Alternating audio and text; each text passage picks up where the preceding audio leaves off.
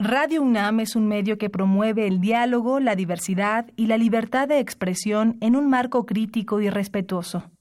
Los comentarios expresados a lo largo de su programación reflejan la opinión de quien los emite, mas no de la radiodifusora.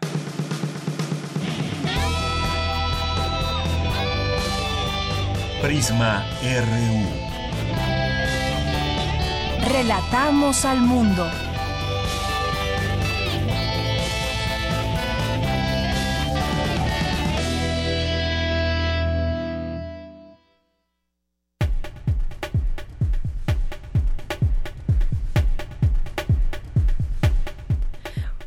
Muy buenas tardes, gracias por acompañarnos aquí en Prisma RU. Esta es una transmisión especial de Radio UNAM en vivo desde nuestras instalaciones aquí en la Colonia del Valle. Gracias por su sintonía, pero sobre todo también gracias por sumarse a este legítimo interés de la emisora para atender puentes de información. Estaremos transmitiendo tres horas de aquí a las tres de la tarde. Hoy arrancamos una hora antes y eh, nuestro teléfono en cabina de inmediato lo ponemos a su disposición. Es el 5536 4339. Y bueno, pues gracias por, por estar con nosotros. Buenas tardes, Benito Taibo, Jorge Díaz. ¿Cómo están? Buenas tardes. Buenas tardes, de Yanir, aquí ya listos, Benito. Buenas tardes a todos, un inmenso placer. Como sabrán, estamos enlazados desde el día del sismo y hasta nuevo aviso en nuestras dos frecuencias, en el 860 de AM y el 96.1 de FM, por lo cual no tendremos las programaciones habituales, sino estos, estos ah, informativos en los que estamos haciendo estos puentes hacia la comunidad, como muy bien dice Deyanira. Primer movimiento por las mañanas, al mediodía Prisma RU y por las noches, eh, tarde-noche, los compañeros de resistencia modulada. Yo solamente vine a dar una información y me voy para dejarlos de trabajar. Ah, Adelante, Benito. Nuestro centro de acopio de la Universidad Nacional Autónoma de México, en la Casa Universitaria del Libro, que está en Orizaba y Puebla, en la colonia Roma, nos escriben y nos piden apoyo de bicicletas y motos ahí en Orizaba 24, esquina Puebla para monitorear necesidades en la zona y poder distribuir los donativos recibidos. Asimismo, renovar la solicitud para recibir el apoyo en especie de la gente.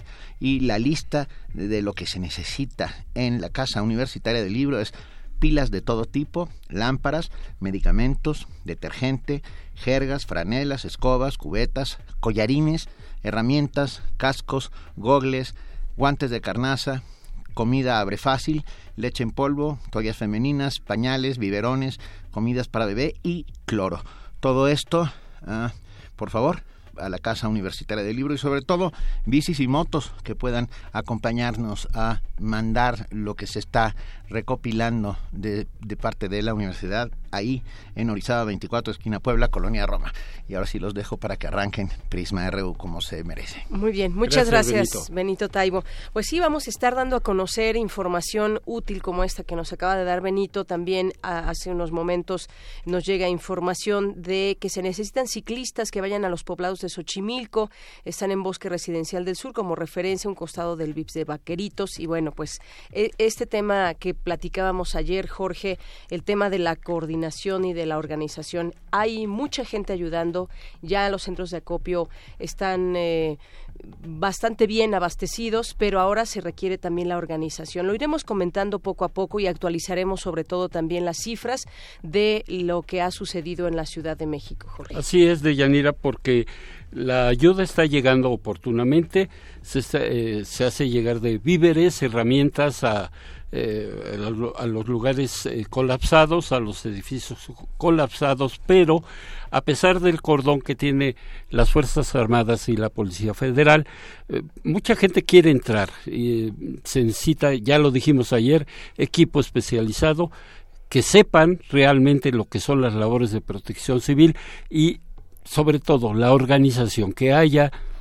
uno o varios líderes que organicen a la gente y que agilicen, por supuesto, el trabajo. Así es, y bueno, vamos a seguir dando a conocer también sus llamadas porque es una forma de que otras personas se entere de lo que se enteren de lo que están requiriendo en algunos sitios. Como les decía, vamos a ir actualizando actualizando cifras de lo que ha sido todo esto y también esos puntos donde todavía se están removiendo escombros para intentar recuperar eh, cuerpos con vida en algunos sitios, como el caso de la escuela Repsamen, pero también toda la desafortunada información que de pronto se puede generar. ¿Y en qué sentido lo decimos? Bueno, pues eh, parece ser que no hay una, una, una sola cabeza que esté al mando de todo esto, dando información certera y que emane desde las instancias eh, oficiales más bien, para que se dé a conocer la información. Hay mucha gente en esta zona y de pronto cada quien interpreta y cada quien lanza la información de alguna manera que puede ser no la más correcta y en este sentido pues no sabemos a bien a bien cuántos niños pueden estar ahí con vida. No sabemos tampoco sus nombres. Se ha dado por ahí a conocer el nombre de Frida Sofía, que pues no se puede constatar hasta el momento eh, si han platicado directamente o no con ella. Ha habido muchas versiones en torno a esto. Más adelante nos enlazaremos a este lugar con nuestra compañera Ruth Salazar, que nos trae pues también eh, pues la crónica de lo que ha sido todos estos estos momentos, Jorge. Así es y eh, por supuesto lo que dice Deyanira es cierto. No hacer caso a los rumores, a lo que me dijeron, a lo que escucha uno en el transporte público, a lo que escucha incluso en algunos medios de comunicación y eh, pues eh, desgraciadamente ha sucedido así como ocurre generalmente en este tipo de tragedias de contingencias generalmente pasa esto por favor no haga caso de rumores de información que no esté confirmada de Así es. Bueno, pues vamos a ir eh, a distintos puntos. Vamos a arrancar. Ya está listo en este momento mi compañero Antonio Quijano, que se encuentra en la textilera en Chimalpopoca y Bolívar, en esta zona de la colonia obrera. ¿Qué tal, Toño? Muy buenas tardes. Bienvenido a este espacio. Hola, Deyanira. Jorge, buenas tardes. Sí, nos encontramos aquí en esta zona de Chimalpopoca. Eh, ya no me encuentro en la fábrica de textiles. Eh, lo que te puedo comentar es que el cordón de acceso es muy restringido, no dejan grabar, de hecho, por protocolo los de protección civil. Ahí tuvimos la oportunidad de entrevistar a Josefina, cuyo cuñado no aparece, las autoridades no les dan respuestas. Ahí tenemos un pequeño audio, no sé si podamos escucharlo. Un audio, por favor, de... Ok, adelante. Eh, vamos por el edificio que está al lado del número 277. Se desplomó una barda y nos dañó 13, tres ese, ese audio no es este Toño. No, ese, ese no, es el de Jaime. Este, Jaime. Así se llama Jaime. Eh, la persona, el cuñado de esta de Josefina que desapareció y ellos, bueno, están muy preocupados porque no reciben informes desde el día muy bien. ya, lo eh, tenemos, eh, Toño, para poder escucharlo. Ah, muy bien, escuchémoslo. Eh, pues es que hay una mala organización aquí, realmente no hay ni quien te dé informes, ni quien te diga dónde están las personas, o sea, no llevan ni una lista, deberían de tener listas, eh, pues bueno, para al menos nosotros movilizarnos, ¿no? Y saber, ya hemos ido a hospitales, hemos ido ahorita pues a los lugares más cercanos y realmente nadie nos da una información. ¿Cómo se llama tu cuñado? Ah, Jaime Uribe Rosales. Y sí, este, se llama Jaime Uribe Rosales. Todavía me la volví a encontrar esta familia hace unos momentos, aquí en la calle de Chopongo, y todavía no reciben informes. Eh, en ese mismo lugar de la textilera que se desplomó, pudimos platicar con algunos voluntarios, uno y este, bueno, hay que decir que la participación es muy grande, hay una larga fila para poder entrar y ayudar al rescate de estas personas, se calcula o se estima que son al menos 30 trabajadores que quedaron bajo los escombros. Y bueno, los voluntarios, no importa, ellos me han dicho que, esperan, pero están con las ganas de poner su ayuda en esta en, esta tragedia. Ahí también tenemos un audio, el segundo, sobre un voluntario, no sé si lo podemos escuchar. Adelante con el audio. ¿Cómo te enteraste que, tenían, que necesitaban ayuda aquí? La verdad hay mucho en las redes sociales que están diciendo que necesitan ayuda en muchos lugares. Nos enteramos de aquí, pues nos animamos a venir. ¿Han asistido a otro, otro lugar? Sí, ayer estábamos en la Cruz Roja apoyando. ¿Y, ¿Y, cómo vieron ahí la participación y la ayuda de la gente? No, muy padre, la verdad es que la gente se presta mucho para esto, todos lo hacen con una muy buena actitud. Y pues está muy padre que hayan demasiados voluntarios, mucha gente que esté ofreciendo esto. Y déjame comentarte, Yanira, que después de ahí hicimos un pequeño recorrido sobre, en esta zona y sobre todo en la calle de Chocobo, donde se ubican varios edificios del gobierno capitalino, pues realmente algunos están afectados, están acordonados, están revisando los peditos. Así es el caso de la Secretaría de Salud local y el del el de la Secretaría de Fomento al Empleo. Y también sobre esta misma calle de Chimalpopoca, en el número 273, se ubican unos edificios y los cuales este pues algunos resultaron afectados. Aquí hablamos con Lina María Segundo, que es la representante de los vecinos de Chimalpopoca 273 y que era el primer audio que habían puesto incorrectamente. No sé si podamos escucharlo.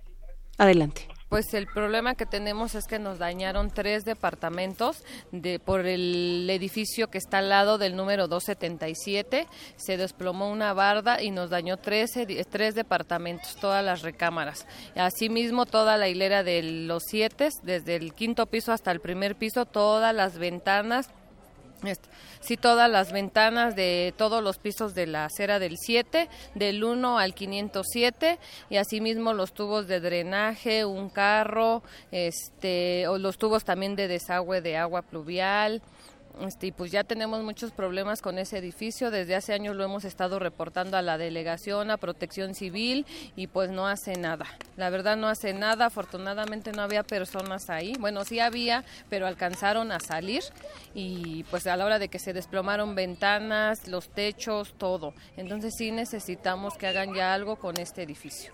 Tiene 15 pisos. ¿Cuántas familias resultaron afectadas eh, y cuántas familias habitan estos edificios? Este, son 96 departamentos y afectadas tres familias. Eh, ¿Ha venido alguna autoridad a darles respuesta? Pues ahorita han estado viniendo Protección Civil, peritos de RO, este, pues nos están dando apoyo de comida, este, aquí una carpa para podernos quedar, porque pues tenemos miedo de regresar ahorita a las casas, no nos han dicho, estamos esperando los, este, resultados de los peritos para ver si es habitable, si no es habitable, eso es lo que estamos esperando ahorita. Sí, de Yanira, y aquí pues en esta calle observamos a los vecinos preocupados esperando la respuesta. Hay ahorita equipos de protección civil revisando las estructuras de ambos edificios y efectivamente el edificio que está a un lado, el, dos, el 277, que me comentan que es también un edificio donde se hace maquila de telas, al parecer, eh, pues se ve muy muy dañado. Hace rato me mostraron un video de desde adentro de ese edificio y hay unas grietas, unos hoyos que se observan desde aquí afuera impresionantes en las paredes. No sé si tengan alguna pregunta. Eh, yo sí, Toño, porque fíjate que eh, se una persona a través de redes sociales nos envió que eh, la información acerca de un albergue que se encuentra muy cerca de ahí y que porque por el hecho de que está un poco escondido, vamos, no es visible al paso de, de las de las personas que por ahí caminan, no han acudido y hay todos los elementos necesarios como albergue, esto es comida, agua para poder asearse, camas, eh, que, pudieran acudir ahí todas estas personas que se han visto dañadas en este amplio recorrido que tú has hecho. Si te parece bien, Toño, te invito a que escuchemos este audio que nos enviaron eh, justamente una persona a través de las redes sociales. Amigos, les he enviado mi ubicación porque estamos abriendo un centro eh, de, apoyo, este, un albergue para la gente que pueda venir a, con su mascota, porque hay gente que se quedó sin casa y no los aceptan en otros albergues por traer mascota. Aquí se aceptan con mascotas eh, para la gente que nada más quiera venir.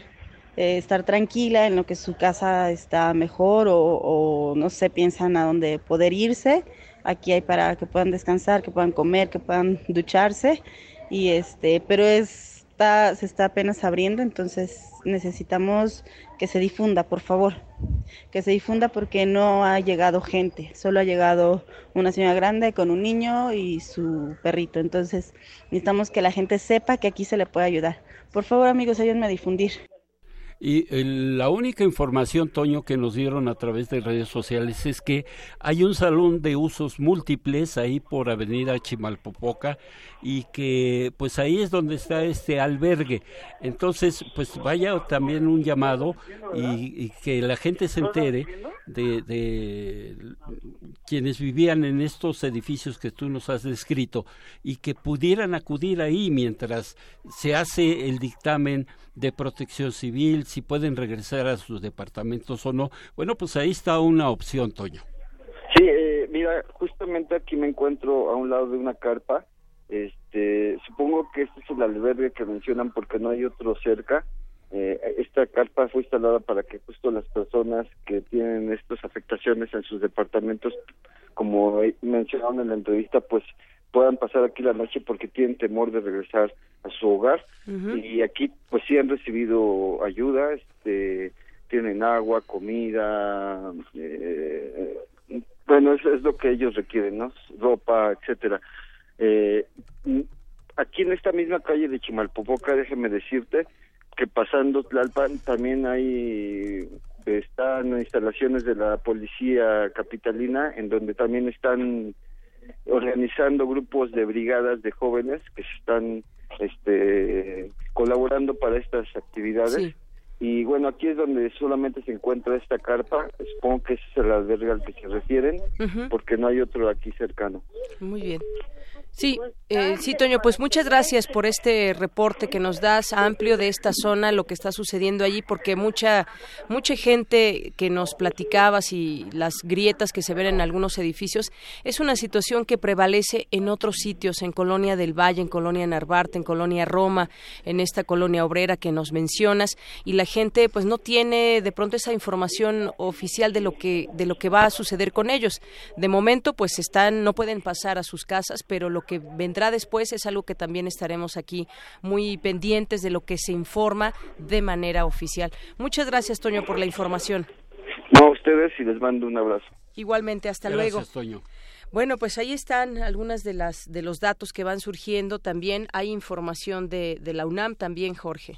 Así es, la Universidad Nacional Autónoma de México informa que este jueves Continúan suspendidas las clases en todos los planteles escolares, en tanto que las actividades académico-administrativas se reanudan en toda la institución. Las brigadas de ingenieros y arquitectos continuaron también ayer miércoles con la revisión de los inmuebles universitarios. Igualmente, eh, se llevarán a cabo las tareas de limpieza de todos los planteles, los institutos, centros de investigación, así como los programas universitarios, podrán ser reabiertos posiblemente este jueves 21, siempre y cuando los edificios ya hayan sido evaluados en sus estructuras de acuerdo con los resultados de los peritajes que se han realizado hasta estos momentos, ninguno de los edificios universitarios registra problemas estructurales. La UNAM mantiene inalterable su compromiso con la sociedad mexicana en la atención de emergencia que vive el país es la información que nos está proporcionando la UNAM de Yanira. Muy bien, y sí, bueno, actualizando las cifras hasta el momento de muertos por este sismo de 7.1 grados de este martes 19 de septiembre, aumentó a 250, 115 de ellas en la Ciudad de México, 73 en Morelos, 43 en Puebla, 3 en el Estado de México, 5 en Guerrero, 1 en Oaxaca. Hasta el momento se reportaron 32 réplicas, la de mayor magnitud fue de 4 grados en la escala Richter. Nos, eh, nos vamos hasta otro punto de la Ciudad de México con mis compañeras Cindy Pérez Ramírez y Dulce García, que han estado en estas brigadas de apoyo, estuvieron eh, durante la madrugada también apoyando en distintas labores y nos tienen información de cómo, cómo se está viviendo en las calles el tema del apoyo de la, eh, de la organización o coordinación que pueda o no haber en distintos sitios. La saludo con mucho gusto, Cindy Dulce, buenas tardes. Hola, Deyanira, don Jorge, muy buenas tardes. Eh, al auditorio también de Prisma RU. Pues sí, efectivamente, eh, anoche y hasta ya pasada la madrugada estuvimos eh, en el punto, en el edificio de, que era el edificio de Ámsterdam y eh, Cacahuamilpa, en la colonia Condesa. Eh, estuvo, em, estuvieron haciendo labores eh, de rescate porque se creía que había personas en el interior, había algunas señales que daban daban esa, esa presencia, hubo perdón, este, elementos caninos que estuvieron haciendo el rastreo y hubo, pues sí, efectivamente mucha brigada y mucha ayuda de muchos voluntarios desde muy temprano y, los, bueno, las labores terminaron a eso de las 5 y 6 de la mañana. Eh, Cindy, eh, ¿se sabe de manera oficial si en este lugar todavía hay personas que rescatar con o sin vida? Este, Deyanira, buenas tardes a ti y al auditorio eh, y a Jorge. Eh, pues eh, hace un rato estuvimos revisando eh, datos sobre este lugar en, donde estuvimos prácticamente toda la madrugada. Eh, desafortunadamente, los primeros, la primera información que se arroja es que no se encontraron sobrevivientes. se pararon las labores de rescate ya hace unos a las seis de la mañana. sin embargo, pues no queremos corroborar como tal la, la, información, es decir, no tenemos información oficial todavía.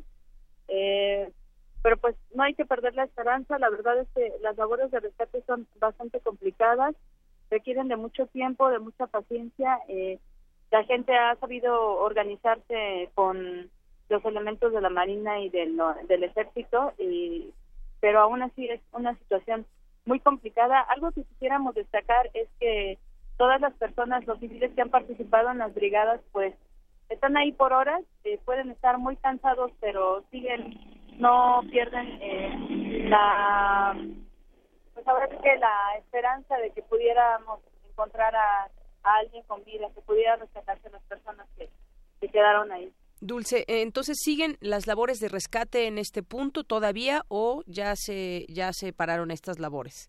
No, estas labores ya pararon eh, a las seis de la mañana. A las seis de la mañana eh, ya no hay labores de rescate en este punto, que es en la colonia Condesa, Cacahuamilpa y la otra calle. Y Ámsterdam. Ámsterdam. Sí, muy cerca del Parque México. Eh, de hecho, incluso ya se está manejando que están pidiendo equipo para retirar el, el escombro, el trascabo. pero aún no se tiene de manera oficial algún reporte de personas que hayan quedado ahí, sean sobrevivientes o no eh, muchos familiares eh, por medio de redes sociales, lo decimos de esta forma, no hay una algo oficial, pedían que, eh, que se siguieran las labores, pero a las seis de la mañana, eh, poco antes de las seis de la mañana, se separaron. Eh, Cindy Dulce, en la zona aledaña, esta, esta, en esta colonia, pues hubo otras afectaciones. Hay, pues si bien edificios que no colapsaron, pero que sí tienen fisuras, que han logrado ver en las calles ahí de la colonia Condesa. Así es, Deyanira, y también era algo que queríamos destacarle, pues sobre todo a la gente que está apoyando en estas labores, que hay que estar muy atentos tanto a las actividades que se están realizando para recoger todos los escombros, como a pues nuestra propia seguridad.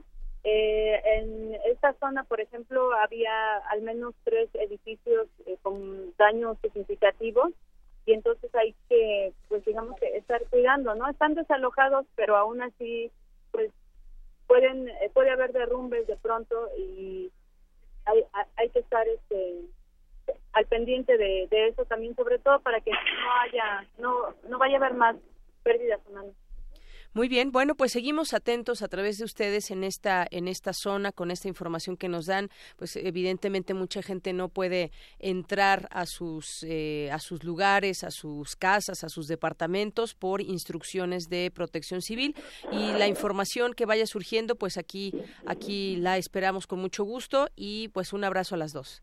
Muchas gracias y estaremos al pendiente de todo lo que pueda ocurrir. Muy bien, hasta luego. Y tratando de, eh, actualizar los datos que se han presentado después de este sismo de 7.1 grados del martes 19 de septiembre, la cifra de muertos lamentablemente aumentó ya a 250. 115 en la Ciudad de México, 73 en Morelos, 43 en Puebla, 13 en el Estado de México, 5 en Guerrero y 1 en Oaxaca. Hasta el momento se reportaron 32 réplicas.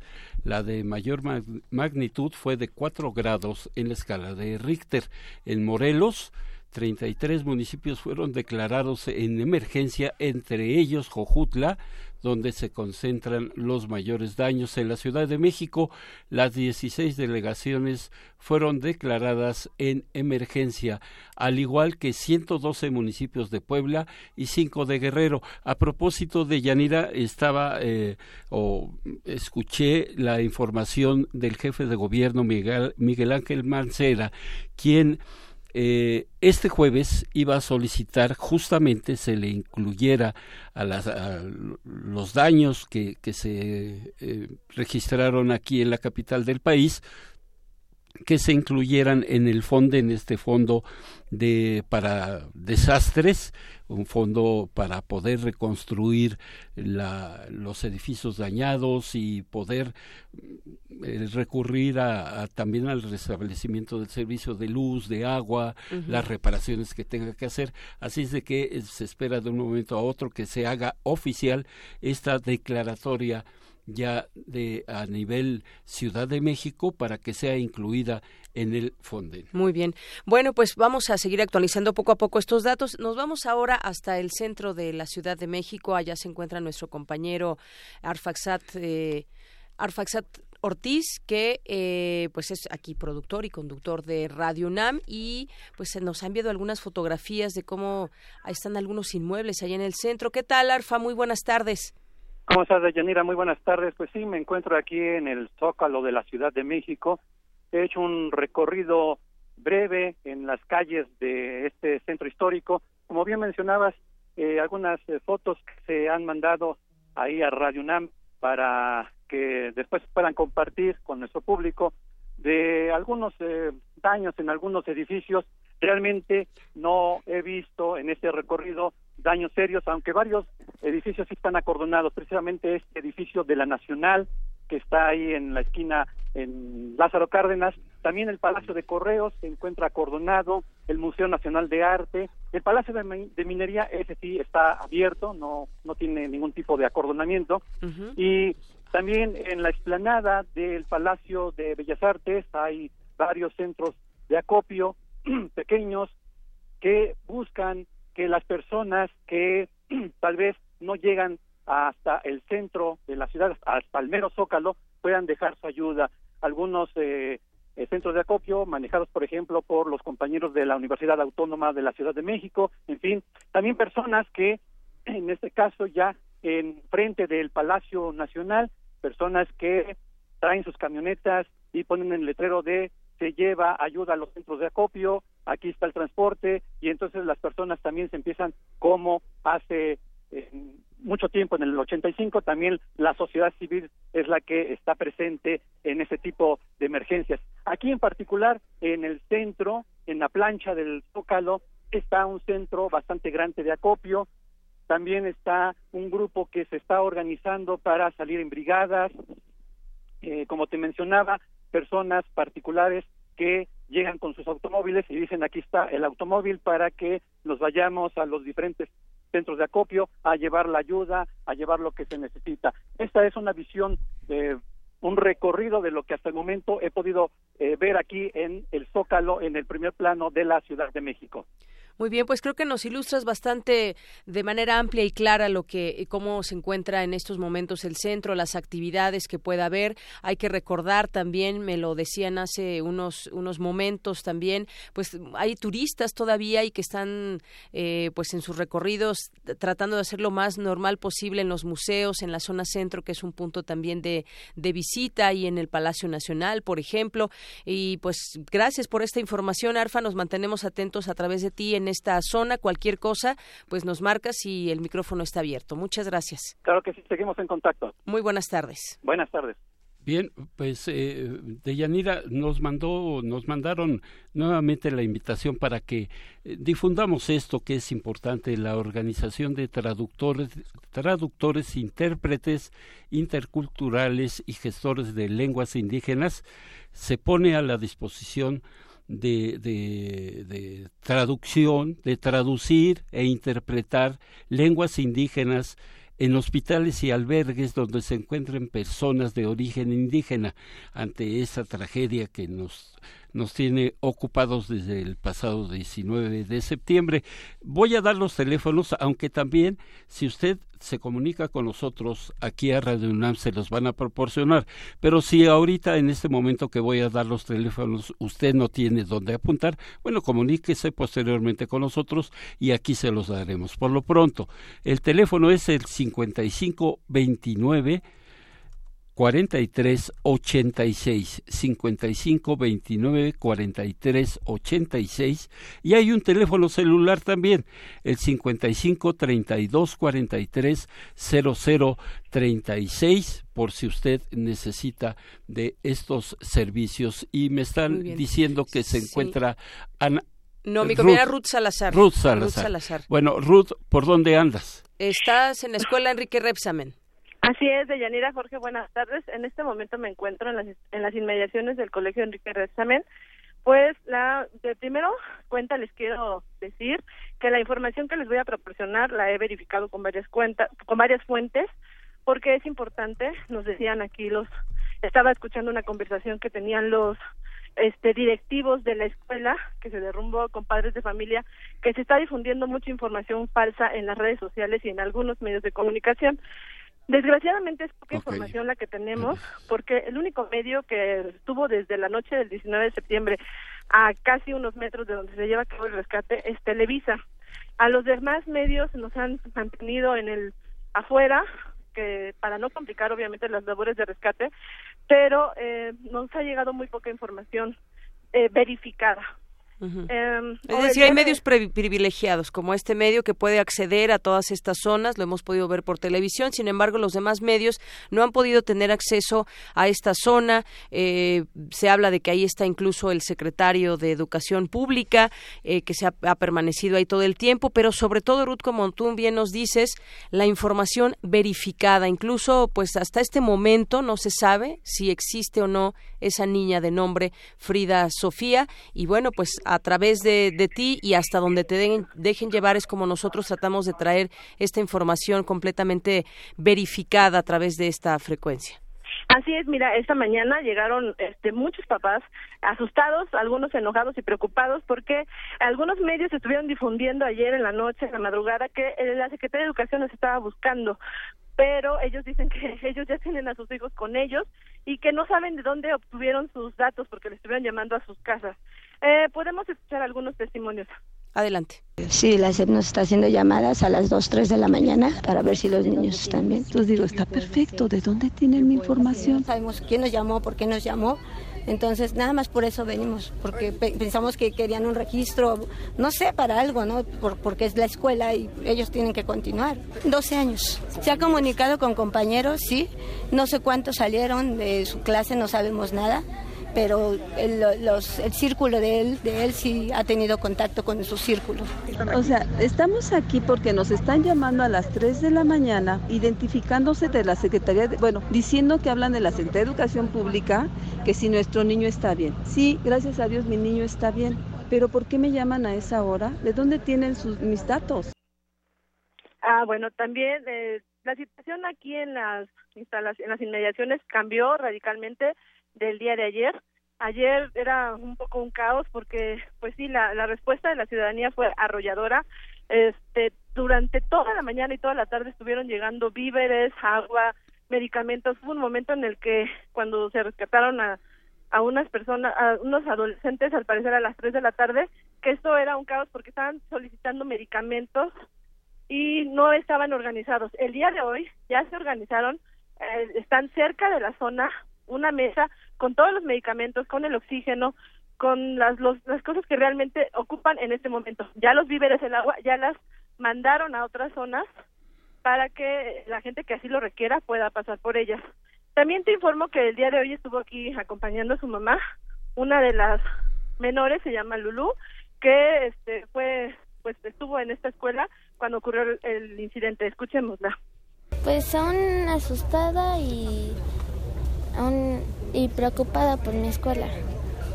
Pues que como se movía, como se cayó primero dirección después atrás secundaria, pensé que venía ya solo primaria y dije, aquí ya, ya, aquí ya acabé. Pero ya que paró todo, pues ya, ya no. y después fui a buscar a mi hermano por si, si estaba. Ya lo encontré y nos abrazamos. Esta, sí, es este, dos años menor que yo. Porque en cuanto se movió el edificio este, se escucharon gritos porque en cuanto se movió, además de estar agarrados del barandal, este, si se caía, nos se caía gente de, agarrado del barandal. Eh, de Yanira Jorge, eh, la situación, bueno, en todos los medios, este, ayer pudimos ser testigos que el, hashtag Frida Sofía fue trending durante toda la noche y parte de la mañana, y esto, pues yo, es mi percepción, podría deberse a que hay una gran este, presencia de medios de comunicación, prácticamente... Este, Internacionales también. Exacto, te, bueno, hice un, pregunté a los compañeros de dónde vienen, hay de Francia, Canadá, este, están las grandes televisoras CNN, Telemundo, eh, de Europa, de, este, de Europa está Noruega, Los Ángeles, o sea, hay una gran cantidad de medios internacionales y locales. Y bueno, te quisiera contar que ayer, como te, como hablábamos hace unos minutos, Televisa fue el único medio que estuvo ahí. Pero en algún momento de la tarde, ayer como a las 3, 4 de la tarde, salió una persona en su gafet, decía que era de comunicación social de presidencia y solicitaba medios internacionales para llevarlos a dar un recorrido fueron pocos los medios que pudieron entrar y pues ahorita en estos momentos la situación es un poco tensa porque por un lado en donde está la zona del rescate de la escuela saben se pide silencio a una cuadra y media a la se puede decir que a la vuelta dando la vuelta en L hay un edificio como ayer ya les estaba les había hecho el reporte que prolongación división del norte y escaleras que al parecer está a punto de derrumbarse hace unos minutos se escuchó que se solicitaba la presencia de paramédicos porque al parecer unas personas intentaron ingresar al edificio para sacar sus objetos personales. Es muy es muy triste ver que pues es que desgraciadamente uno no está en esa situación, pero claro que quieres rescatar tus objetos personales. Veíamos ayer en la tarde personas sacando pantallas de televisión, pero pues los rescatistas les piden que por favor ya no ingresen al edificio. Ruth, quisiera preguntarte si hasta el momento se tiene alguna información oficial o quién es su canal de comunicación ahí en esta zona, porque pues lo que interesaría también saber es si hay aún vida dentro de estos escombros que se esté esa es la, esa es la información que hasta el último se ha dado a conocer pero que eh, quién está dando esta información y cuántas personas habría con vida existe o no esta niña Frida Sofía o alguna niña que esté teniendo comunicación hacia el exterior qué es lo que se sabe de manera pues oficial Mira, Deyanira, yo quisiera ser muy cuidadosa, pero tuve eh, platicamos algunos medios de comunicación con dos rescatistas que salían. Eh, no hay este no hay voceros oficiales, pero bueno, estos rescatistas que nos estuvieron ahí parte de parte de la noche nos comentaban que el último contacto que no saben si es una niña, un adulto o un menor, eh, fue a las seis de la mañana y que fue con golpes. Ya no hay voz, pero que se comunicaban a través de, de ruidos, de golpes con ellos. Sí, exacto, de golpes en los muros este, habla de dos puntos. Me, los rescatistas nos comentaban que en la parte del sótano hay un contacto, hay un, hubo un, una comunicación por medio de golpes y en otra zona donde se donde se decía que está ubicada esta niña que han llamado niña Frida Sofía que hay otro otra señal de vida ah, pero ellos nos decían que han confirmado esta información por medio de radares térmicos que aún este, hay presencia de vida gracias a esta tecnología pero como te digo no es información este, oficial. Así es. ¿Y, ¿Y quiénes han tenido acceso a esta zona? Se sabe también que han llegado distintas, de pronto, personalidades que puedan tener un acceso, pues, diferente al de todos los medios de comunicación que están interesados en, pues, conocer qué es lo que sucede en este sitio, Ruth. Mira, desde donde nosotros estamos ubicados no entran los funcionarios. Eh, suponemos que están entrando por la parte de atrás, que es la calle Acosta, pero sabemos que el secretario de, Educación, perdón, Aurelio Nuño, ha estado presente desde la desde ayer. Pero pues, nosotros no hemos podido ver, yo no he tenido acceso, a algunos de los medios que están ahorita presentes tampoco han tenido acceso y no lo hemos podido observar, pero pues de acuerdo a otra informa a información está ahí presente. Hay un, hay un almirante que se supone que está a ah, cargo de, de, todo, pero no ha dado información de manera oficial. Uno de los audios que también nos habías enviado hablaba de un, un rescatista donde decía que pues la Marina es la que ha tomado el control y que pues les parecía un poco protagónica este, este apoyo, si bien pues están haciendo labores de rescate, hay mucha gente, hay muchas manos ahí que pues no están participando en el rescate. Eh, información a cuentagotas se puede decir sobre esto esta situación, Ruth. Así es, bueno, sí, a, un poco menos hoy que ayer, pero sí hay muchísimos elementos del Ejército, de la Marina, de la Policía Federal, pero también había muchos civiles, muchos voluntarios que estaban apoyando. Entonces, pues lo que me decía el rescatista es que sí estaba un poco eh, mal organizada la, las labores de rescate y sí, así es, nos comentaba que el almirante era quien decidía quiénes iban a ir coordinando las cuadrillas, pero que sí, obviamente el control lo tiene la Marina. Muy bien. Ruth, yo quisiera preguntarte y tratando de, poner eh, las cosas cada una en su punto, este radar térmico exclusivamente lo está manejando, tengo entendido, el ejército mexicano. Son los únicos que acceden a esta tecnología y con la cual se está utilizando el poder buscar, eh, se está utilizando para buscar ah, vida en este lugar. Así es, desde ayer en la tarde nos informaron que la Serena fue quien trajo esta tecnología, que son quienes han estado este pues pasándolo por los lugares donde han detectado señales de vida. Uno de los rescatistas me, decía que pues ya han pasado más de 30 horas y que puede ser que ya la, voz ya no alcance de los, las personas que están que puedan estar todavía con vida dentro, entonces que esta tecnología va a ser de muchísima utilidad. O sea que tal vez estén inconscientes, pero vivos en este sitio. Así es, Muy bien. Bueno, pues nos mantenemos atentos a lo que pueda surgir de ahí, Ruth Salazar. Muchas gracias. Buenas tardes. Gracias, seguimos pendientes. Buenas tardes. Y bueno, regresamos a la, eh, a la esquina de Ámsterdam y Cacahuamilpa porque se reanudan las labores de rescate en este lugar. Cindy Pérez nos reporta. ¿Cómo estás, Cindy? Bueno, creo que en un momento Parece más ser que la tendremos, pero vamos a hacer una ah, bien. a esa información que nos envió es una, nuestra eh, compañera información que nos envió Cindy Pérez. Se reanudan las labores ahí en Ámsterdam y Cacahuamilpa. Muy bien, pues vamos a hacer un pequeño corte y regresamos con más información. Los centros de acopio de la UNAM, ubicados en el Estadio Olímpico Universitario, la Casa Universitaria del Libro, esquina Orizabi Puebla, Colonia Roma Norte y la FESCO Utitlán, continuarán hoy jueves 21 de septiembre recibiendo víveres, artículos de limpieza, herramientas y equipo médico. Se requiere comida enlatada, atún, sardina y frijoles, lentejas, sopas de pasta, azúcar, sal, café, aceite, galletas, agua embotellada, leche en polvo para infantes, alimento para bebé, alimento para animales de compañía, shampoo, desodorante, jabón de tocador, papel papel sanitario, pañales para bebé y adulto, toallas femeninas, cepillos y pasta dental, limpiador para pisos, cloro, detergente, jergas, franelas, bolsas de plástico, escobas, cubetas, lámparas de mano y trapos. En equipo médico se requieren guantes desechables, gasas, punzones del número 14, 16, 18, 20 y 22, electrodos, llave de tres vías, jeringas de 5 mililitros y 10 mililitros, vendas de 10 centímetros, guantes quirúrgicos, cepillos quirúrgicos y tela adhesiva. En herramientas se requieren palas, martillos de construcción, cortadoras, esmeriles, picos, cascos, marros, martillos, arneses, clavos de 2 pulgadas, alambre cocido, bolsas de plástico y guantes de carnaza.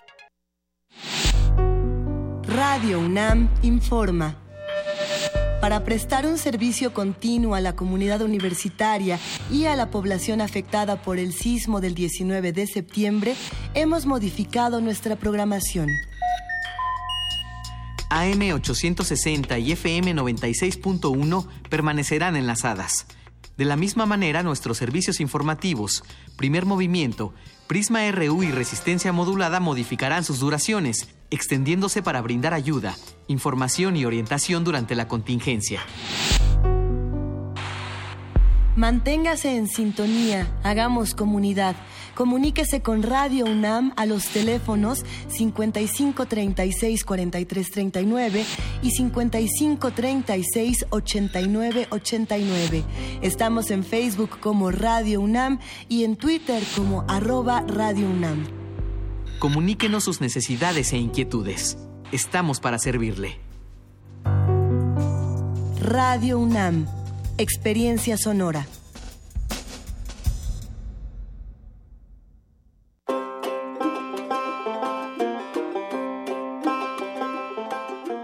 El año 2017, la República de Finlandia celebra sus primeros 100 años de independencia. Con ese motivo, Radio UNAM y la Embajada de Finlandia en México coproducen una nueva serie radiofónica.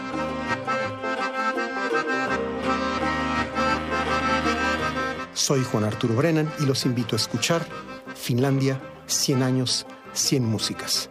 Aquí en Radio UNAM, FM, los martes y los viernes, un poco después de las 10 de la mañana, terminando primer movimiento. Finlandia, 100 años, 100 músicas.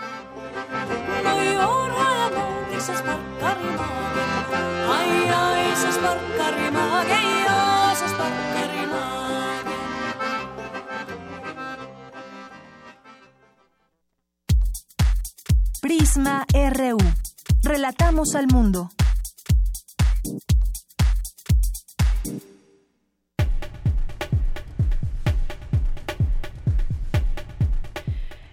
Estamos de regreso. Vamos a platicar, Jorge, con el doctor Manuel González Oscoy. Él es catedrático de la Facultad de Psicología de la UNAM. También la importancia de la atención y apoyo psicológico. Hay varios teléfonos que ya se ponen a disposición.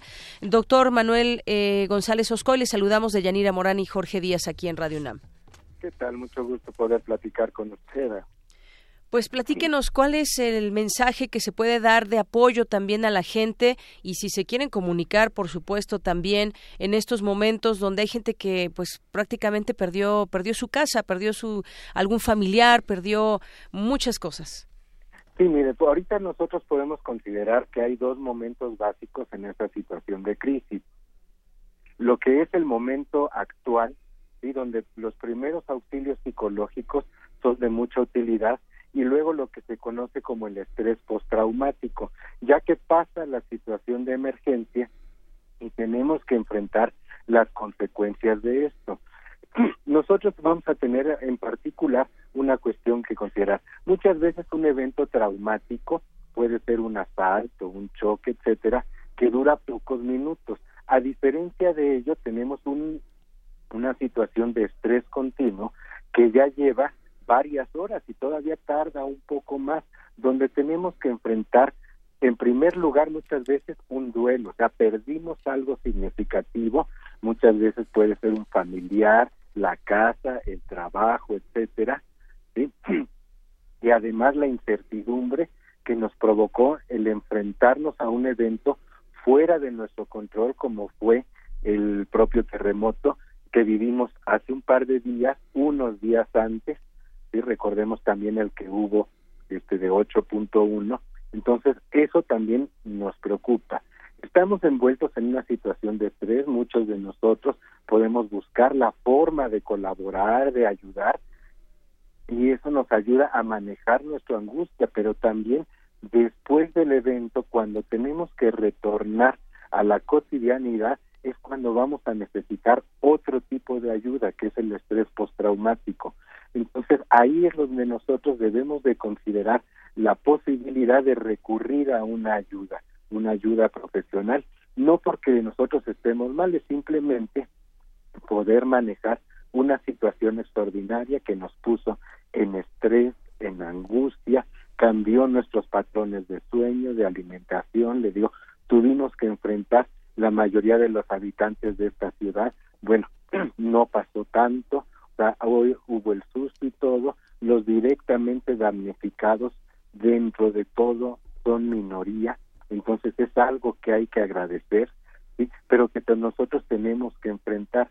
Entonces, ahorita muchas ya se están ofreciendo y por misma parte de la universidad brigadas de auxilio de atención psicológica en varios de los puntos nodales donde la gente se está enfrentando a la remoción de escombros, a la búsqueda de personas, recuperación de cosas, etcétera. Entonces, si saben que ya están ahí, acérquense, acérquense un poco.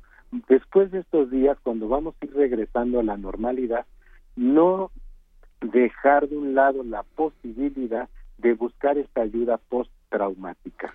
Doctor González Oscoy, eh, tengo entendido que son 54 puntos los que eh, tiene la UNAM justamente para este tipo de atención y entendemos que en forma general son dos etapas. Eh, primero cuando se sufre el evento, el sismo, después las consecuencias eh, postraumáticas y que ahí también tengo entendido es donde hay que poner más atención.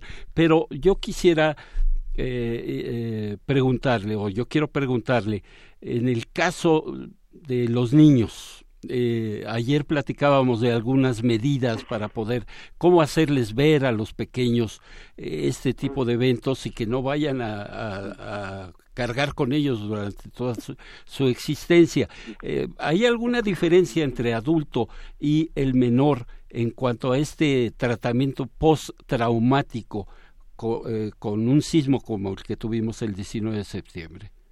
Sí, nosotros podemos hacer fácilmente la comparación, como usted dice, entre el niño y el adulto. Es mucho más frecuente encontrar las crisis de angustia, las crisis nerviosas en los adultos porque una vez que se vivió el evento traumático, el del 85, viene toda una elaboración emocional, intelectual, y si nosotros estábamos atentos, los gritos que se escuchaban en primer término frente al temblor era de gente adulta, gente que de alguna manera rememoraba lo que ya había vivido con los sucesos posteriores, las pérdidas, los fallecimientos, etcétera, y eso le añade angustia al momento actual. En cambio, los niños, como ya en primer lugar habían vivido el simulacro unas horas antes, sabían cómo responder, ya no fue tan frecuente estas crisis de angustia. O sea, los niños sí se ponían nerviosos porque nuevamente era inesperado, pero podían manejarlo de una forma mucho más funcional, seguían las instrucciones, no corro, no grito, no empujo, me voy a las áreas de seguridad, etcétera. Y en cambio, las personas adultas sí se ponían mucho más nerviosas. Entonces, aquí la recomendación es, se tiene que atender a los dos segmentos de la población, ¿sí? Pero, como ya pudimos ver, el estrés postraumático se vive con más fuerza muchas veces en las personas adultas que en los niños. Ahora, sí debemos de considerar para los niños una cuestión de mediano plazo. O sea, se les tiene que enseñar también a seguir manejando instrucciones de seguridad, simulacros y todo, a enfrentar los cambios en su vida cotidiana que hayan podido tener, las pérdidas que hayan sufrido y una cuestión que debemos de considerar esto no se olvida. las emociones y una emoción tan fuerte como la que vivimos el martes ayuda a que se fijen los recuerdos buenos o malos. Entonces, así como vimos personas adultas que con este temblor enseguida se regresaron 32 años antes en su pasado, los niños de ahora también lo van a vivir. Lo que podemos ayudarles es a integrarlo ahorita que son niños para que más adelante no tengan tanto nerviosismo, tanta angustia. Muy bien, pues excelentes recomendaciones que nos da y para todas las personas que nos estén sintonizando. Doctor Manuel González Oscoy, le agradezco mucho estos minutos aquí en Prisma RU de Radio UNAM. Pues es un gusto platicar con usted y estoy a sus órdenes y para toda la población a través de la estación. Muy bien, pues muchísimas gracias. Muchísimas gracias, doctor. El doctor Manuel González Oscoy es catedrático de la Facultad de Psicología de la UNAM y la propia UNAM pone a su disposición una línea telefónica para las personas que así lo deseen y requieran este tipo de apoyo. 41 61 60 41. Repito, 41 61 60 41. Además de que hay brigadas y hay números que iremos compartiendo con ustedes de personas que están en distintos sitios de la ciudad apoyando a la gente. Bien, Deyanira, tenemos en la línea a Ángel de esa colaborador de Radio UNAM, quien nos hace también un reporte de lo que él ha recorrido. Eh, Ángel, ¿cómo estás? Muy buenas tardes. Así es, en Cuernavaca. Hola, ¿cómo están? Este, ¿con, quién, hablo por allá? Muy buenas tardes. De Yanira Morante saluda y Jorge Díaz. Hola, Jorge. Hola, Yanira. Este, pues, eh, ¿cómo están? Pues muy, pues bien. Este, eh, consternado. Eh, días de contrastes, ¿no? Ver, ver, ver lo que pasó y ver además cómo la gente se une, cómo vienen personas de todas partes como todos están buscando cómo ayudar es, es maravilloso. Este, ahorita vengo regresando precisamente de Cuernavaca, así como como decían. Eh, me fui el día de ayer por la tarde a relevar a un amigo eh, a Carlos López Bosch, que es el director de la Fundación Comunitaria Morelense, que tienen ahí un centro de acopio, un albergue con 20 personas ahí, eh, y pues están recibiendo y trabajando todo el día. Entonces me dijo, ¿sabes que Vente en la noche para que se pueda dormir mi gente. Entonces ahora sí que me quedé ahí de como de velador toda la noche. Lo que pude ver, pues vi eh, Pernavaca edificios caídos y veían de, lo que están haciendo ahí en la Fundación Comunitaria es muy interesante porque reciben todo tipo de acopios y van teniendo información de tiempo real de la de la gente de los de los municipios y entonces van eh, canalizando las brigadas que llegan y las que aquí se necesitan colchonetes pues les mandan los colchonetes que tienen que aquí se necesita etcétera lo que sea eh, también se han habilitado centros de acopio y de y de, recepción de cosas como en el estadio Coruco Díaz de los Cañeros del Zacatepec para los que se acuestan ahí están ahí están recibiendo cosas. Y bueno pues eh, tuve la oportunidad durante la noche llegó un contingente de, gente de Guadalajara a la que pues ahora sí que les abrimos las puertas de la fundación nos hospedamos hasta las llegaron como a las cuatro y media de la mañana y ya fueron a las nueve algunos de los de los municipios. Y esto me gustaría decirle a la gente eh, algunas cosas un poco de sentido común. De repente llegaron varios varias personas como a las tres de la mañana con sándwiches y cosas y dices bueno pues es que no se los podíamos recibir porque la gente que estaba en el albergue ya había cenado no hay un refrigerador para la comida preparada y pues a las 3 de la mañana pues la, eh, no hay mucha gente que tenga hambre no entonces eh, si si van a ir a ayudar eh, lo, lo, mejor sería pues tratar de ir en, de día porque además las carreteras la gente se quiere la, del DF se quiere ir como a los municipios en los que está viendo que hay problemas pero las carreteras no son seguras y es lo que por eso se retuvo a, a varias personas ahí en la en la fundación hasta que amaneciera porque las carreteras de Morelos no están tan seguras entonces y más en las es tristemente decirlo las cuestiones de camiones con víveres y demás Sí, justamente te quería platicar de eso porque vimos algunas imágenes de algunas eh, partes de la carretera. No sé si en algún punto donde tú transitaste tienes algo que comentarnos o quizás no sabemos exactamente en qué kilómetro eh, son estas fotografías, pero algunas partes eh, fueron dañadas de la carretera México México Acapulco.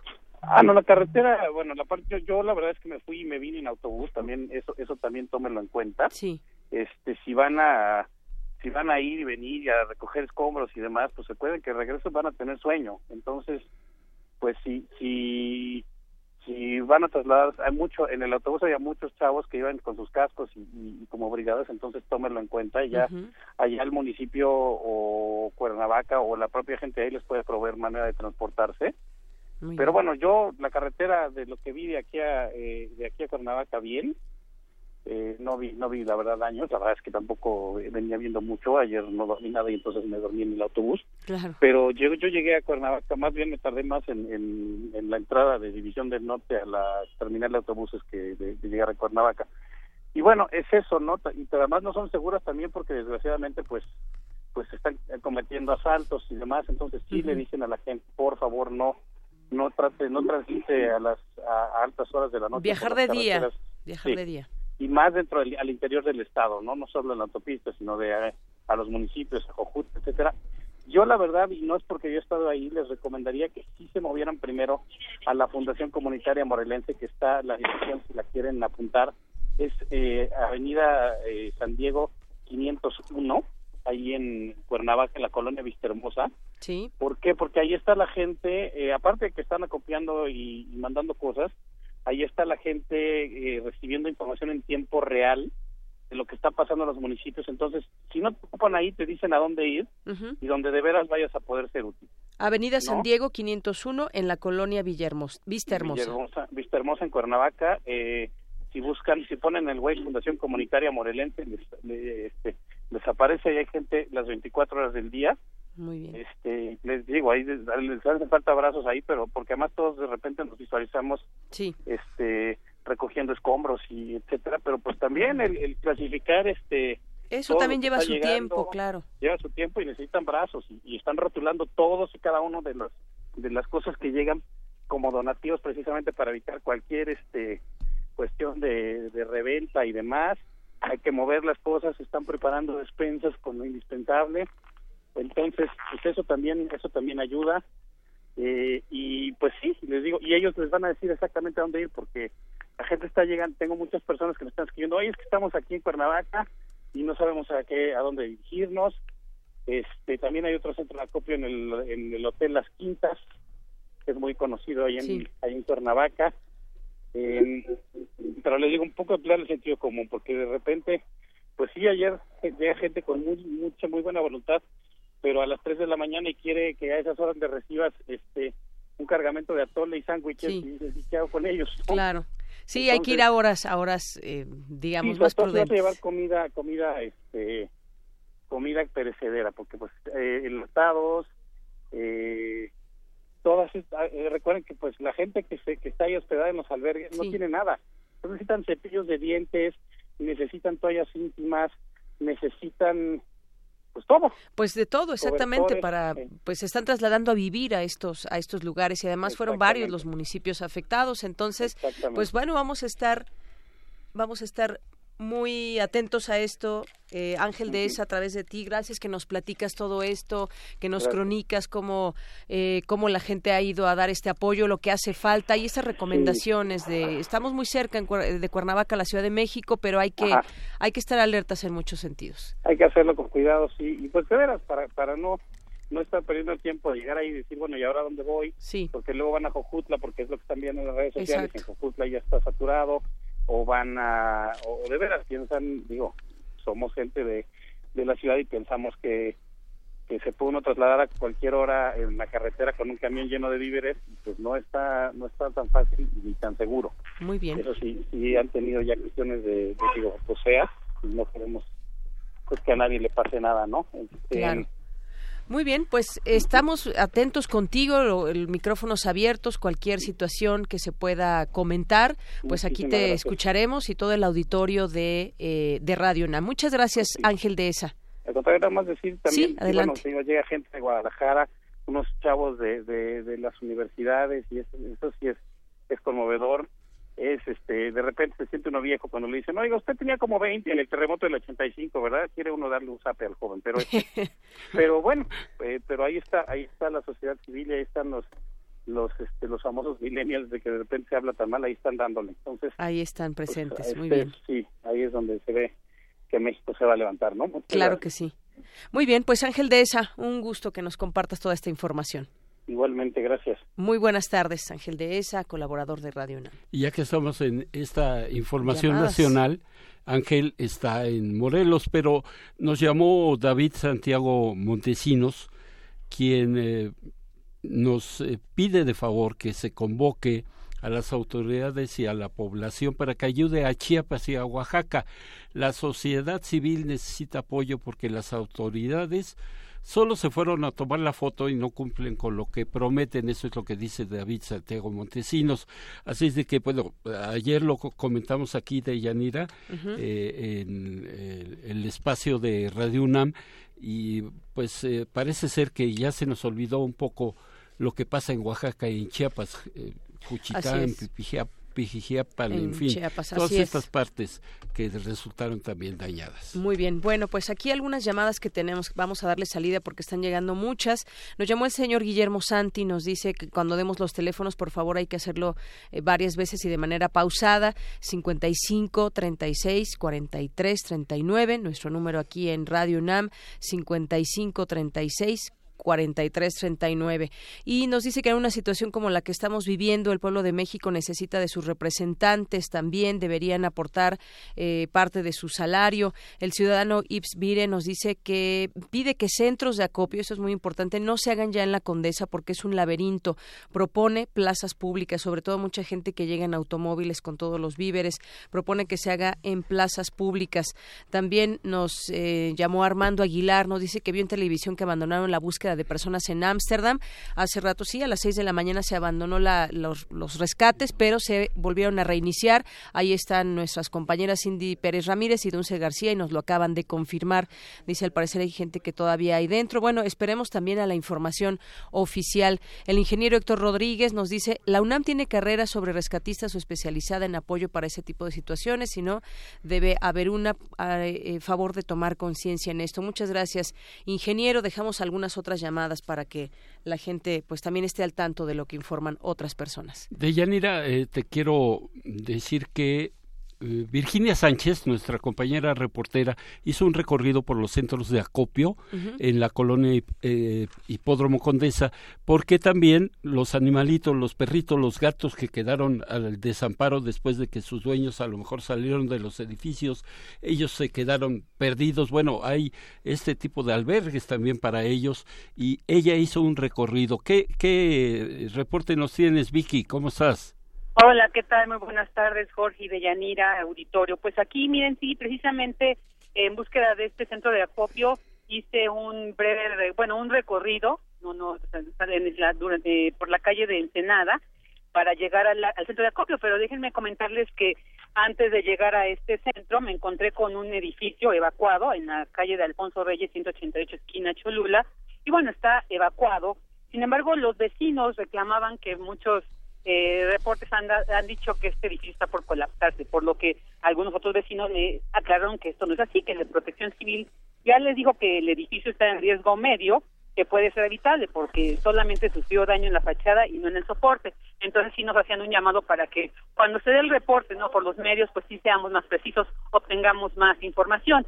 De hecho, estos vecinos me decían, y algo creo que es muy importante para los casos similares, pues que ellos les presentaron además los planos al ingeniero que, que se presentó a los de Protección Civil para que tuvieran pues más claridad y más certeza de cómo está construido el inmueble para que pudieran dar un diagnóstico. Ya posteriormente me fui eh, al centro de acopio que está en Ensenada 22, donde, bueno, el encargado Carlos, ¿no? Nos dice, aclarando, es un centro de acopio para también aclarar, no es un albergue para mascotas, sino un centro de acopio para que lleven alimentos. Y bueno, él nos detalló un poco que hizo un llamado para que se pueda contribuir a estos centros. Muy bien. Estamos eh, en Ensenada 22, en la Condesa. Eh, lo instalamos como un centro de acopio para animales, puras croquetas para perros y gatos. Eh, tenemos dos veterinarios que están por llegar para dar consultas gratuitas de urgencia. Sin embargo, no es albergue. estamos tratando de ubicar los albergues que siguen recibiendo animales.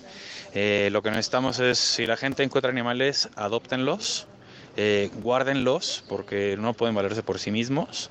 Eh, necesitamos alimento también para mandar a diferentes albergues, a Puebla, a Morelos, a Tepos, a esas zonas que también están muy afectadas y que son de muy difícil acceso ahorita. Necesitamos mandar comida también para allá. Nosotros estamos recibiendo comida para mandarla a diferentes puntos. Eh, ya mandamos a tres camiones a, a Puebla y a Morelos con comida eh, en lo que nos puedan apoyar. Así es, bueno, y esto fue lo que nos dijo Carlos en este centro de acopio. Y también quiero comentarles, compartirles que seguí recorriendo esas calles y me encontré con otro edificio acordonado en Tamaulipas 82. La gente de ahí me dice que ya también se hicieron las revisiones, están esperando la visita de protección civil para que ya les den con certeza eh, la información de que puede ser habitable, pero bueno, eh, al menos ahorita la gente está afuera. Y ya caminé más eh, a unas cuadras más adelante para encontrarme con este centro de espectáculos en Plaza Condesa, que efectivamente está totalmente acordonado, ya se encuentra ahí el ejército, porque además está muy cerca de Álvaro Obregón 286, donde se desplomó este edificio. Entonces, como que se están abarcando esas zonas, están totalmente acordonadas. Ahorita la circulación de Salamanca, a partir de Colima hacia Álvaro Obregón, está cerrada, también para que los eh, automovilistas que están transitando por la ciudad sepan qué calles evitar, así como Juan Escutia, también, que es pues donde eh, llega a este centro de espectáculos. Y bueno, pues también comentarles que aquí hay mucha gente, hay mucho apoyo, hay muchos camiones, ahí conté como unos 10 de volteo, están parados, ¿no? Yo creo que sí sería importante una coordinación porque, bueno, en vez de que estén parados unos aquí, yo creo que podrían servir mucho en otro lado. Se están armando brigadas, ahorita vi algunas que me, me comentaron va hacia la Narvarte, y al parecer se están organizando para estar enviando brigadas a puntos cercanos por aquí. Ese es el reporte, no sé si quieran preguntarme algo o nos comunicamos más tarde. Pues muy amplio tu reporte, Vicky, porque nos da su panorama de los albergues, de las obras que se están llevando a cabo en este lugar y si también te encuentras algo por ahí que, que, que nos eh, que sea de interés para la gente que se entere. Sobre todo lo que dijiste algo muy importante este centro eh, o este, la Plaza Condesa que está muy cerca de Álvaro Obregón 286 donde prácticamente se desplomó un edificio bueno pues es una zona eh, muy dañada. Entonces habrá que estar muy pendientes y sobre todo pues que te cuides muy bien porque eh, esta zona es, eh, es este, vulnerable a cualquier movimiento telúrico, ¿no? Claro que sí, Juan. Sí, estaré al pendiente y efectivamente hay mucha, hay mucho movimiento, mucho cuidado, y pero aquí estaremos al pendiente de cualquier situación o algún rescate que se manifieste. Muy bien, Vicky, muchas gracias por tu reporte. Buenas tardes. Buenas tardes. Y vámonos ahora a otro punto de la Ciudad de México. Nuestro compañero productor Marco Lubián se encuentra en Lindavista. Cuéntanos exactamente dónde te ubicas y qué has visto, Marco. Me da mucho gusto saludarte. Buenas tardes. Buenas tardes, Deyanira. Igualmente, saludos, Jorge, a ti y a todo el auditorio. Efectivamente, me encuentro en Lindavista, específicamente en la esquina de eh, Lindavista, la calle Lindavista y Pernambuco donde se encuentra uno de los puestos de protección civil y de personal de la delegación Gustavo Madero, quienes son principalmente los que están en la zona acordonando. Eh, les comento, hay tres cercos de seguridad. Eh, no fue posible pasar ninguno de ellos por la fuerte presencia tanto de elementos de la delegación, como les informo, de eh, protección civil y policía federal, así como cuerpos de policía auxiliar.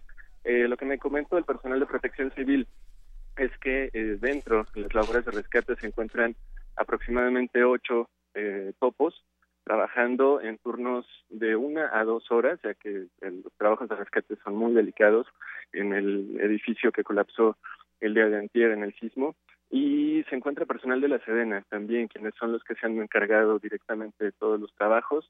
Eh, no permiten el acceso ya ni siquiera a medios, y me comentan que el día de hoy no han rescatado a ninguna persona, desafortunadamente, solamente el día de ayer eh, sacaron a una señora con vida, una persona este, con vida y dos cuerpos que eh, pues, lamentablemente también encontraron en los escombros. Los trabajos van a seguir a lo largo de todo el día y pues el tiempo es crucial en estos momentos porque están esperando el plazo de las 72 horas para eh, poder encontrar con vida todavía a cuatro personas que me comentan que siguen dentro de los escombros. Muy bien, Marco, pues estaremos atentos en esta zona, también una zona vulnerable, en este sitio de Lindavista, donde nos has, eh, donde te ubicas en este momento y nos ubicas a la gente que te estamos escuchando para saber de esas necesidades y lo que está aconteciendo en las últimas horas. Cualquier situación, pues aquí estamos pendientes que nos puedas reportar. Muchas gracias. Al contrario, seguimos pendientes. Buenas tardes. bueno, y de Yanira acaba de llegar una información por parte de la universidad en donde se informa que sigue en la UNAM el acopio en apoyo a damnificados por el sismo. Eh, se señala lo siguiente, la Universidad Nacional Autónoma de México mantendrá abierto al menos hasta el próximo domingo, el centro de acopio del Estadio Olímpico Universitario para los damnificados por el sismo, eh, del cual este día saldrán cerca de 70 toneladas de ayuda en distintos puntos del país. Esto hay que aclararlo, del país. La Ciudad de México necesita, pero también muchos de estas, muchas de estas toneladas de acopio se enviarán a Chiapas, a Oaxaca, a Puebla, a Morelos y algunos otros puntos donde también están la están pasando mal. Eh, se han recibido víveres no solo en el estadio, también en la FES Cuautitlán, en la FES Iztacala y, como lo comentaba hace rato Benito Taibo, eh, en la Casa Universitaria del Libro. El eh, secretario de Atención a la Comunidad Universitaria, Javier de la Fuente, explicó que se requiere lo siguiente, sueros, jeringas, medicamentos, cobijas, carretillas, palas, picos, piolines, eh, polines, polines, alambrón y cizallas. Asimismo, pidió no llevar alimentos perecederos, ropa o cobijas usadas, tampoco medicamentos caducos. Si se donan mantas y frazadas, que sean nuevas, por favor. De igual forma, indicó que por el momento ya hay suficiente agua embotellada, entonces hay que centrarse en sueros, jeringas, medicamentos, cobijas, carretillas, palas y picos, polines, alambrón y cizallas. Eh, así es de que, bueno, eh, en, forma eh, concreta de Yanira, el centro de acopio tanto en el Estadio Olímpico Universitario como en la FES Cuautitlán, la FES Iztacala y en la Casa Universitaria del Libro, ahí en, las calles de Orizaba, se mantendrán abiertos al menos hasta el próximo domingo y si se necesita eh, posteriormente que sigan abiertos estos centros de acopio, la UNAM lo estará dando a conocer oportunamente. Muchas gracias, Jorge. También nos informan que hay un, un, camión que está por salir a Morelos, llevar ayuda hasta Morelos, a los distintos municipios. Se ubica en División del Norte, a la altura de la alberca olímpica. Se necesitan también herramientas y no perecederos. Ahí se solicitan llevar están en unos momentos más, eh, saldrán hacia, hacia Morelos, esperarán a la gente que pueda llegar y llevar apoyo a este punto y que no lleven, por favor, alimentos perecederos. Como van lejos, bueno, pues se necesita eh, comida enlatada y pues eh, comida que esté completamente eh, sellada. Y también nos llamó eh, por aquí María del Pilar Santos, nos dice, sabrán si ya llegó ayuda al edificio que se encuentra en Eje Central y Luz Aviñón. Eh, no tiene noticias respecto a que quiere saber qué hace falta del apoyo. Pues tratamos de, de, organizar también dónde hace falta. Si usted nos está escuchando y, y ubica algún centro que haga falta algo, pues aquí nos puede llamar para que lo ubiquemos. También la siguiente información que nos envía nuestra compañera Dulce García dice que esta información la mandó una persona de la cátedra Igman Bergman y dice que es importante comentar al auditorio también que los topos de Tlatelolco son un grupo de civiles de diversas profesiones que dedican su tiempo a capacitar y capacitarse, así como al rescate de personas en situaciones de desastre. Se trata de una asociación civil que sobrevive gracias a donaciones y por ello puede desarrollar esas labores humanitarias. Su cuenta de donativos es la siguiente porque de pronto pueden surgir otras que sean apócrifas. Esta es la cuenta de los topos. Es 92 000 70 92 94 es en la eh, cuenta de Santander su cuenta oficial también la pueden ubicar dentro de su Twitter que es eh, topos y aquí estamos pendientes de toda la información que vaya que vaya surgiendo al respecto Jorge y de Yanira te quiero comentar que el gobierno de la Ciudad de México eh, reitera que todo el transporte que depende del gobierno de la ciudad, esto es el metro, el metrobús, seguirán siendo eh, de forma gratuita, se seguirá otorgando de manera gratuita. Sin embargo, hay algunos detalles que hay que mencionar. Eh, por ejemplo, en el metro, en la línea 12, eh, en cuanto al funcionamiento de la red del metro, cabe recordar que continúa el, servicio provisional de Periférico Oriente a Miscuac. Eh, el sistema de movilidad brinda apoyo con servicio emergente para los usuarios en el tramo suspendido de la línea 12, esta línea dorada que va de Tláhuac acá a la zona de Miscuac. También las demás líneas del metro avanzan de manera normal, incluidas la A y la 9. En el caso del Metrobús, se presentan algunas eh, suspensiones en estaciones y servicios limitados o provisionales. Por ejemplo, la línea 4 en sus rutas sur y norte tiene avance normal, aunque únicamente hay servicio a la terminal 1 del Aeropuerto Internacional de la Ciudad de México. Las líneas 5 y 6 del Metrobús, servicio normal en todas sus estaciones. Las líneas 2 y 3 también del Metrobús, eh, la línea 2, por ejemplo, de Nicolás Bravo a Andrés Molina, sin servicio, de las Américas a Colonia del Valle eh, o Tacubaya, en la línea 3 de Tenayuca a Obrero Mundial sin servicio en Estación Terminal Etiopía. Y la línea 1, esta que corre por todo Insurgentes de Yanira, eh, hay servicio de Indios Verdes a la Glorieta Insurgentes, hasta ahí, y del Caminero a Nuevo León. Entonces, eh, si usted viene del sur, se va a tener que bajar en Nuevo León o en La Piedad, cualquiera de estas estaciones, y de ahí ver la forma de llegar hasta la glorieta de insurgentes. Entonces, esta es eh, de las más afectadas. Muy bien. Y Vamos. Eh, ah, vamos a, sí, vamos a hacer un corte antes, pues les decimos que también están a, disposición de todo el auditorio nuestras cuentas de, eh, de Twitter, de Radio UNAM, de Prisma RU, arroba Prisma RU, arroba Radio UNAM, y ahí pueden también hacernos llegar la información que deseen que se pueda compartir y también, pues, eh, de esta manera seguir tendiendo esos puentes a través de las redes sociales. Vamos a hacer un corte y regresamos.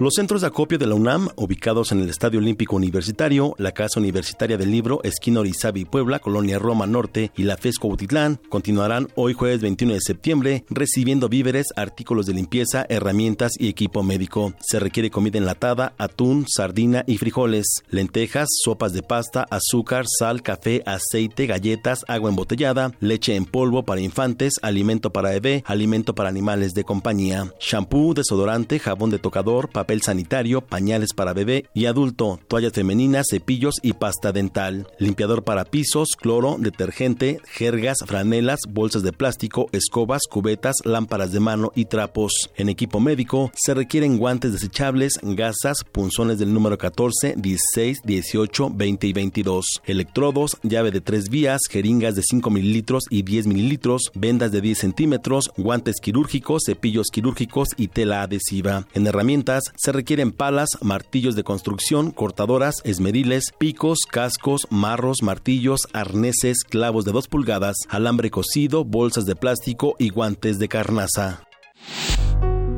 Radio UNAM informa. Para prestar un servicio continuo a la comunidad universitaria y a la población afectada por el sismo del 19 de septiembre, hemos modificado nuestra programación. AM860 y FM 96.1 permanecerán enlazadas. De la misma manera, nuestros servicios informativos, primer movimiento, Prisma RU y resistencia modulada modificarán sus duraciones, extendiéndose para brindar ayuda, información y orientación durante la contingencia. Manténgase en sintonía, hagamos comunidad. Comuníquese con Radio UNAM a los teléfonos 55 36 43 39 y 55 36 89 89. Estamos en Facebook como Radio UNAM y en Twitter como arroba Radio UNAM.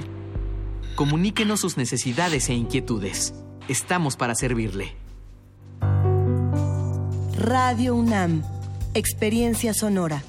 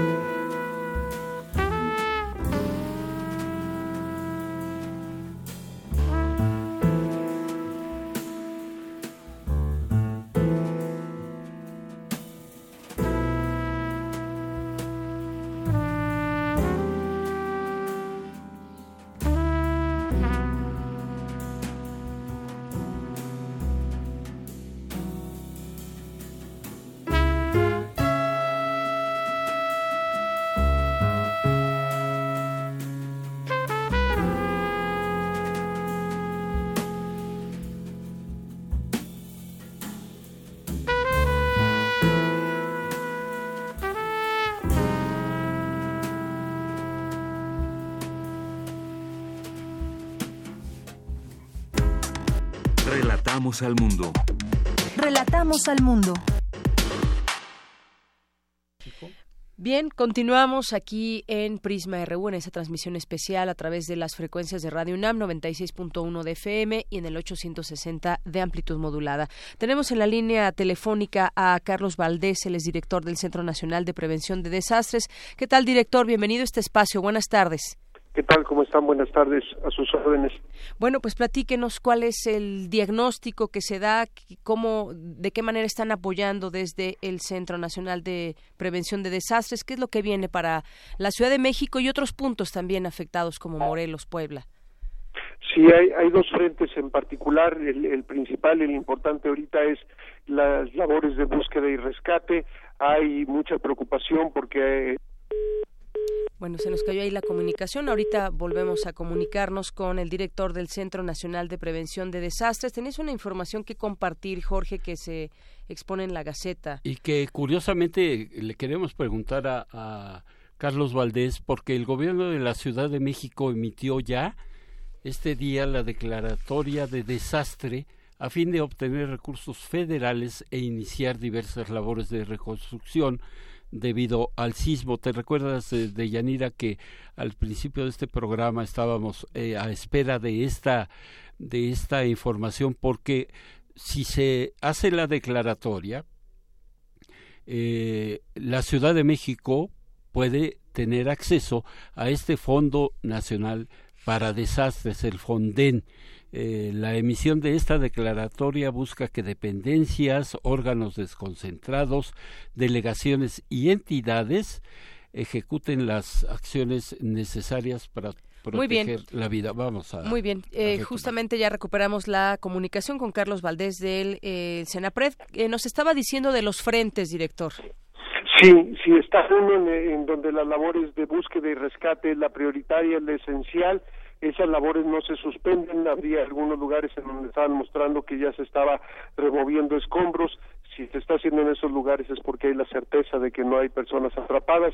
Tenemos un elemento diferente, este, la parte de la lluvia, se había pronosticado que esas lluvias intensas serían hasta el día de hoy, pero se adelantaron, entonces esto complica y empuja a que las labores se lleven a cabo todavía con mayor ahínco. No se pueden acelerar estas labores, son, son quirúrgicas, son meticulosas para este garantizar el, que no haya un, mayor colapso ahí está ahorita concentrado ese es el frente el frente principal eh, este hay quejas de la gente que no se puede acercar porque hay un cerco militar este en efecto la policía militar está controlando pero lo que sí me tocó ser testigo el, día del sismo en, en, la escuela, en el colegio Enrique Rebsamen, era que en el círculo interior había al menos 400 personas. O sea, hay mucha gente trabajando ahí. Hemos pedido que busquen la forma en la que le puedan mostrar a los ciudadanos y ciudadanas que sí se está atendiendo, que hay mucha gente. Eh, el único requisito, ahorita ya se volvió a no, ahí lo escuchamos.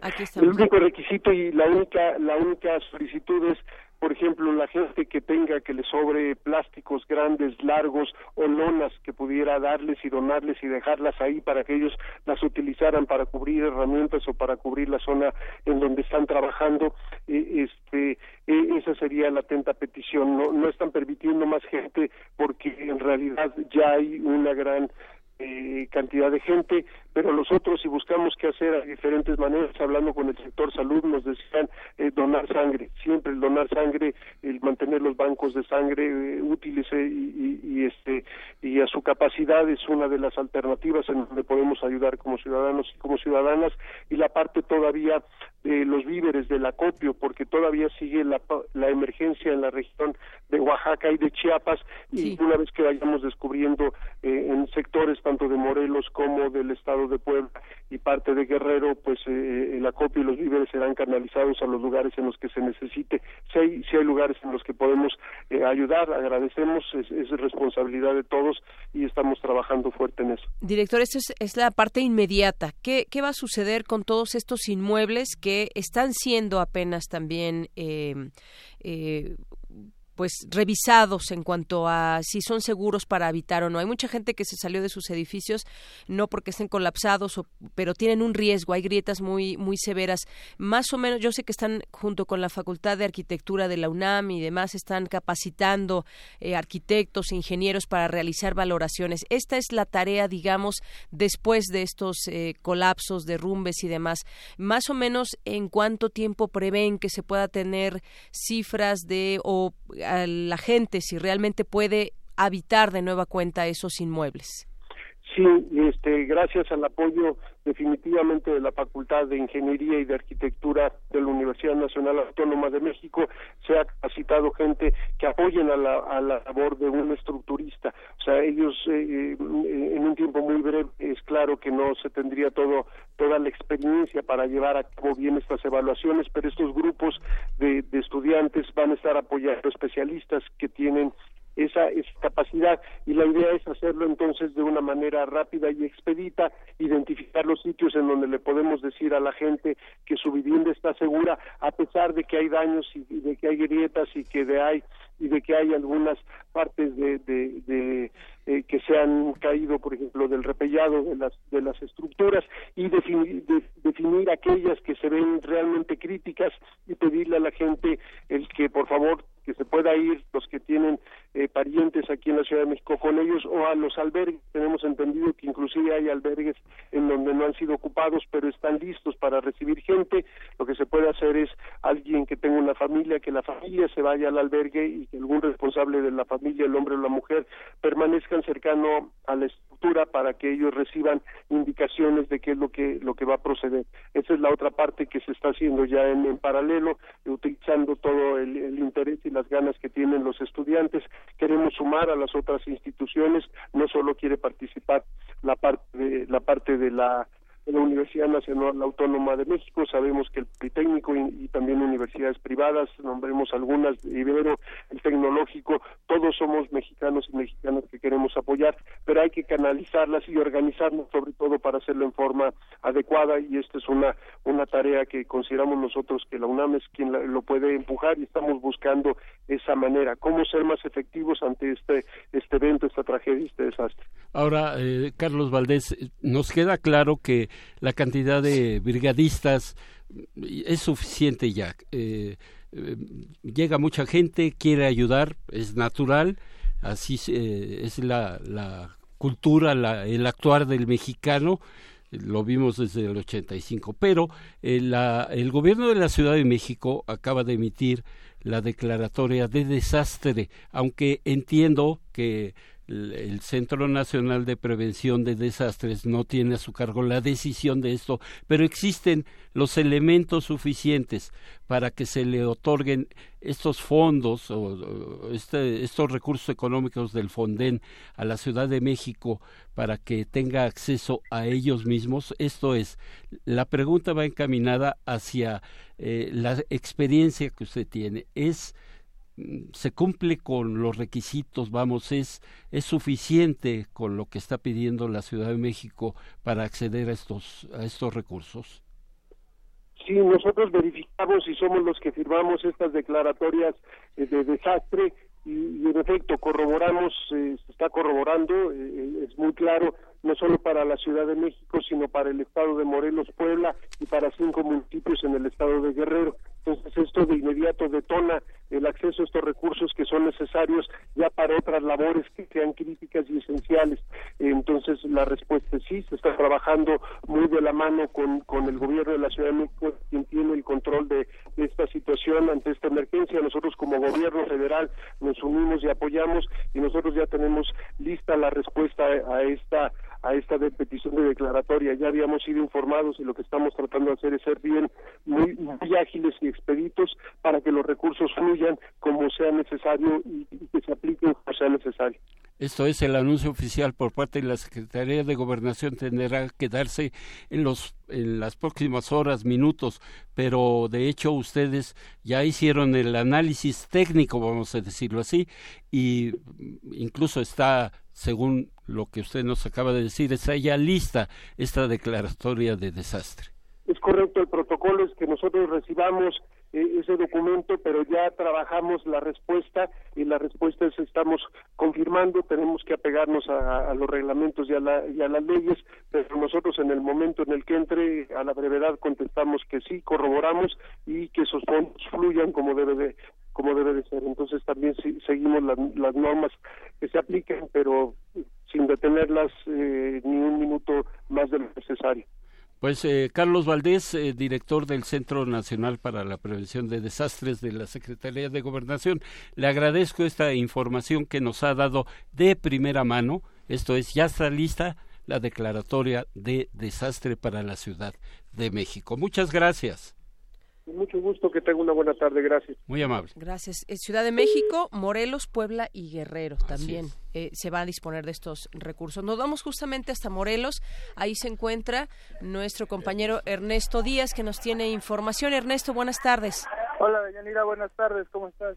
Muy bien, muchas gracias. Pues platícanos qué has visto por esa zona, qué se requiere. Pues justo estoy en el DIF de Cuernavaca, aquí en Morelos. Eh, tenemos ya un montón de ayuda y siguen llegando víveres. Lo que están haciendo las personas de aquí del DIF es cargando camiones que van a ir a los diferentes municipios a los que todavía está llegando la ayuda, está llegando el apoyo.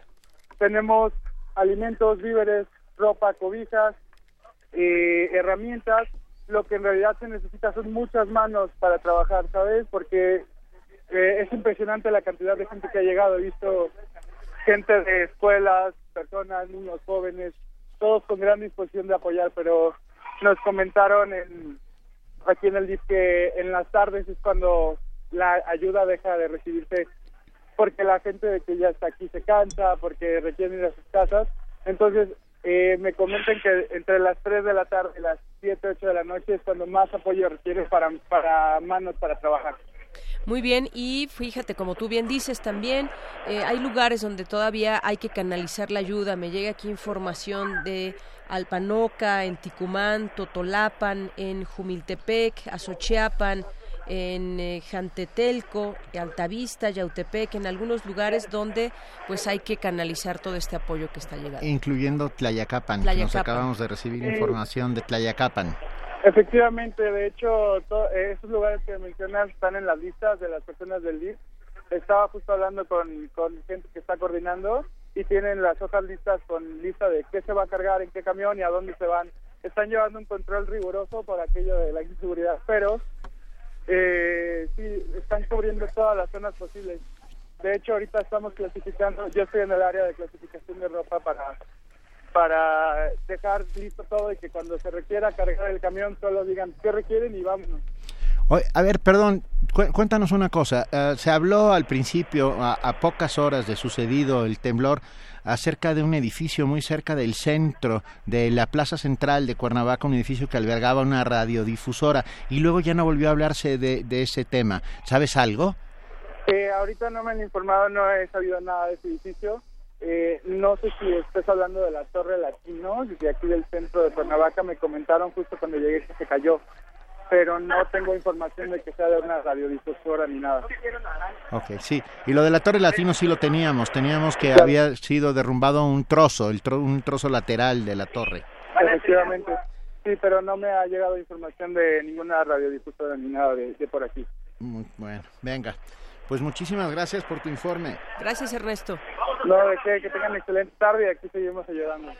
Gracias, buenas tardes. Vine a acompañarnos unos segundos, queridos de Yanira, Jorge, solamente para pedirle a todos, a nuestros amigos que hacen comunidad, que son radioescuchas, que no propaguen rumores, punto, falsos o no, rumores. Mientras las informaciones no sean doblemente confirmadas, es mejor no decir nada, no retuitear, no pegar información porque en este momento las redes eh, de todos eh, se, se, están sobresaturando de, mensajes falsos. Acabamos de recibir un mensaje acerca de un supuesto colapso en un edificio, llegamos hasta el edificio y no había nada. y no había nada. Entonces, si ustedes no están convencidos de que la fuente que les ha enviado eh, esa información es absolutamente confiable, no el retweet del retweet del retweet de alguien, eh, evítenlo de, de, todas, de la manera posible.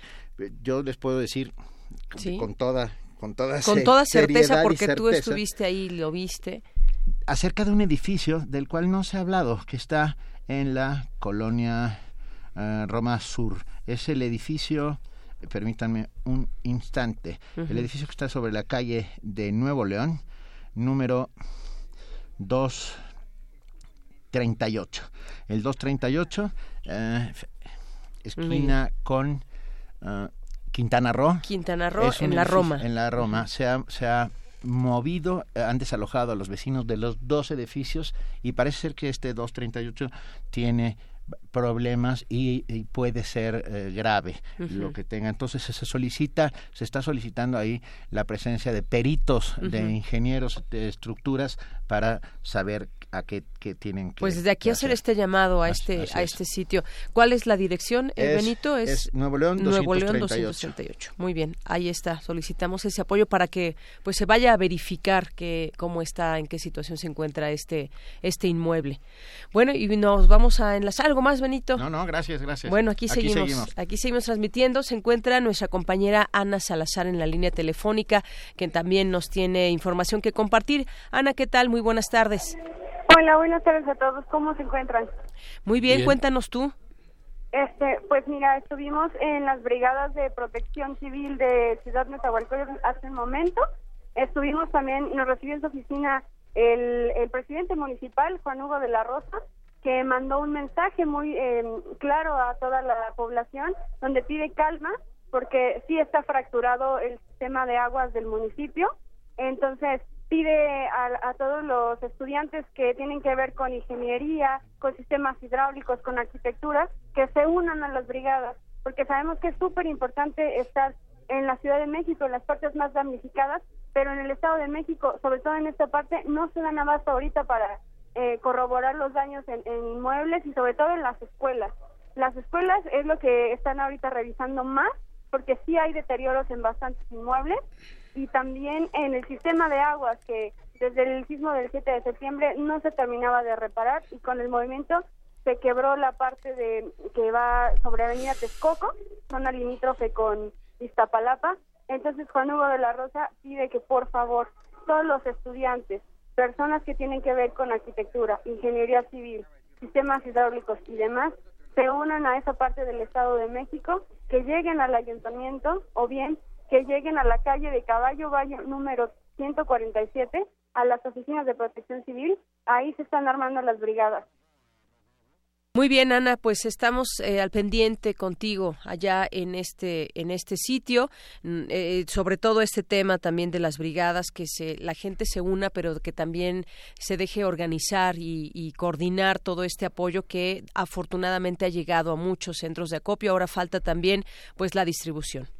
Exacto, y sobre todo destacar material de construcción, por favor, necesitamos en esa parte. Ustedes pueden llegar al Palacio Municipal de Ciudad Nezahualcóyotl, que está justo a la mitad del municipio, a unos 15 minutos de Metro Pantitlán. Ahorita no hay tránsito, el, eh, están llegando bien las vías de comunicación.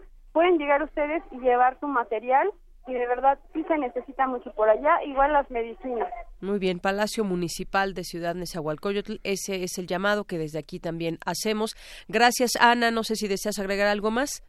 Este, también en la zona norte de Ciudad Nezahualcóyotl, en la zona limítrofe con Ecatepec, en el en el edificio administrativo conocido como La Bola, muy cerca de Metro Impulsora, ahí están recibiendo también herramienta, medicinas y los víveres que, que pues tanto se han estado pidiendo, ¿no? Muy bien. Más que nada es Muy bien, pues muchísimas gracias por esta valiosa información, Ana.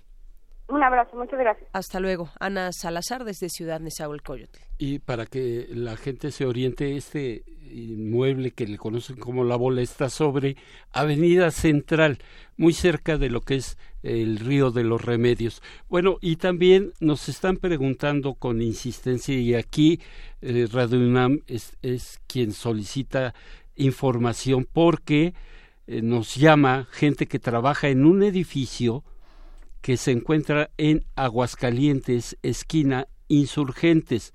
No saben cómo está el edificio, si está habilitado, si se puede ir a trabajar ahí, en fin, eh, están eh, eh, prácticamente sin ninguna información. Así es de que si alguien sabe, por favor, del edificio que se encuentra en la esquina de Aguascalientes e Insurgentes, cómo se encuentra, cuál es el estado de este inmueble para que eh, pasemos toda la información al respecto. Muy bien, Jorge. Y también hay que recordar que el grupo modelo está eh, poniendo a disposición alimentos, agua y también eh, sus unidades para poder trasladar todo el apoyo a distintas zonas del país, ya que en la Ciudad de México también hay bastante bastante número de lugares de acopio, pero estas es este grupo modelo hay que si alguien se quiere acercar ponen a disposición 400 camiones con choferes, tripulación y combustible para transportar donaciones, víveres y materiales desde y hacia donde sean requeridos. Hay que mencionarlo, se pueden acercar también a este, a este grupo, sobre todo cuando hay grandes cargamentos de Yanira y tenemos en la línea al doctor Benjamín Domínguez Trejo de la Facultad de Psicología de la UNAM y que también se ha unido al cuerpo de brigadistas por parte de, que se conformó en, en, la institución y que se, eh, no sabemos, bueno, no, ahorita nos va a decir dónde se encuentra ubicado y qué reporte nos puede dar al respecto. Doctor, ¿cómo está? Muy buenas tardes. Le llama Jorge Díaz. Estoy junto a mi compañera de Yanira Morán. Tardes. Este, estoy a sus órdenes. Pues eh, primero, usted como brigadista en este momento eh, o qué recorrido son los que ha hecho usted eh, y las actividades como integrante de la Facultad de Psicología se ha proporcionado ayuda a la gente que se encuentra en los sitios de desastre, en algunos edificios colapsados, se ha proporcionado ahí mismo la ayuda psicológica? Esa es mi pregunta.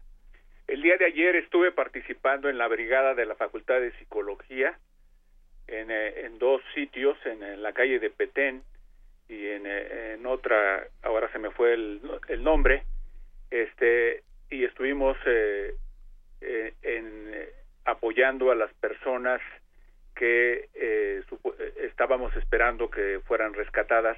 En realidad, finalmente terminamos apoyando a varios de los rescatistas y esto es lo normal y esperado.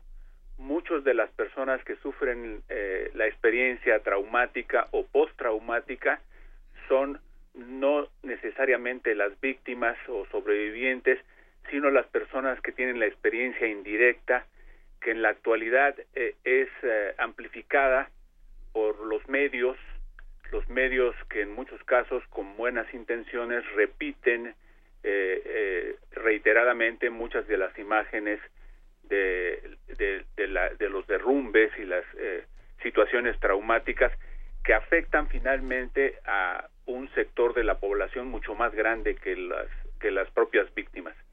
E, ese punto se nos había escapado, doctor, porque estuvimos hablando de los pequeños, de los niños, eh, de las personas que sufrieron el sismo, que tuvieron que bajar de sus edificios, pero también, eh, y tengo que reconocerlo, no consideramos a los rescatistas. Ellos pasan horas enteras, incluso en ocasiones días, quitando escombros, eh, llevando víveres a algunos lados, trabajando eh, en poder rescatar a, personas, aquellos que traen incluso los binomios caninos, eh, andar cuidando al perro, tratar de orientar al, al can para que pueda localizar a alguna persona y ellos también tienen esta experiencia como usted bien lo dice, indirecta. ¿qué, ¿Cuáles son los las muestras que o, los síntomas si podemos llamarlo así que, que, tienen estas personas después de un evento como el que, el que, tuvimos el 19 de septiembre, doctor?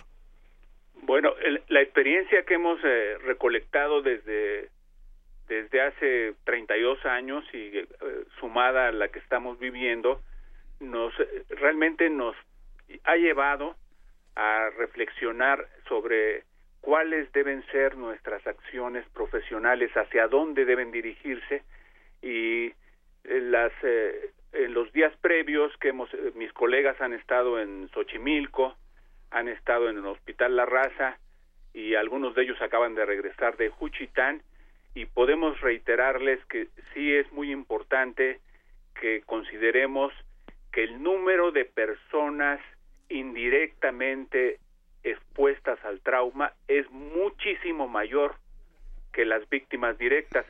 en esto están incluidos las personas de mayor riesgo, que son los, los, los que trabajan en los medios de comunicación, los rescatistas profesionales como los voluntarios, los militares y los marinos.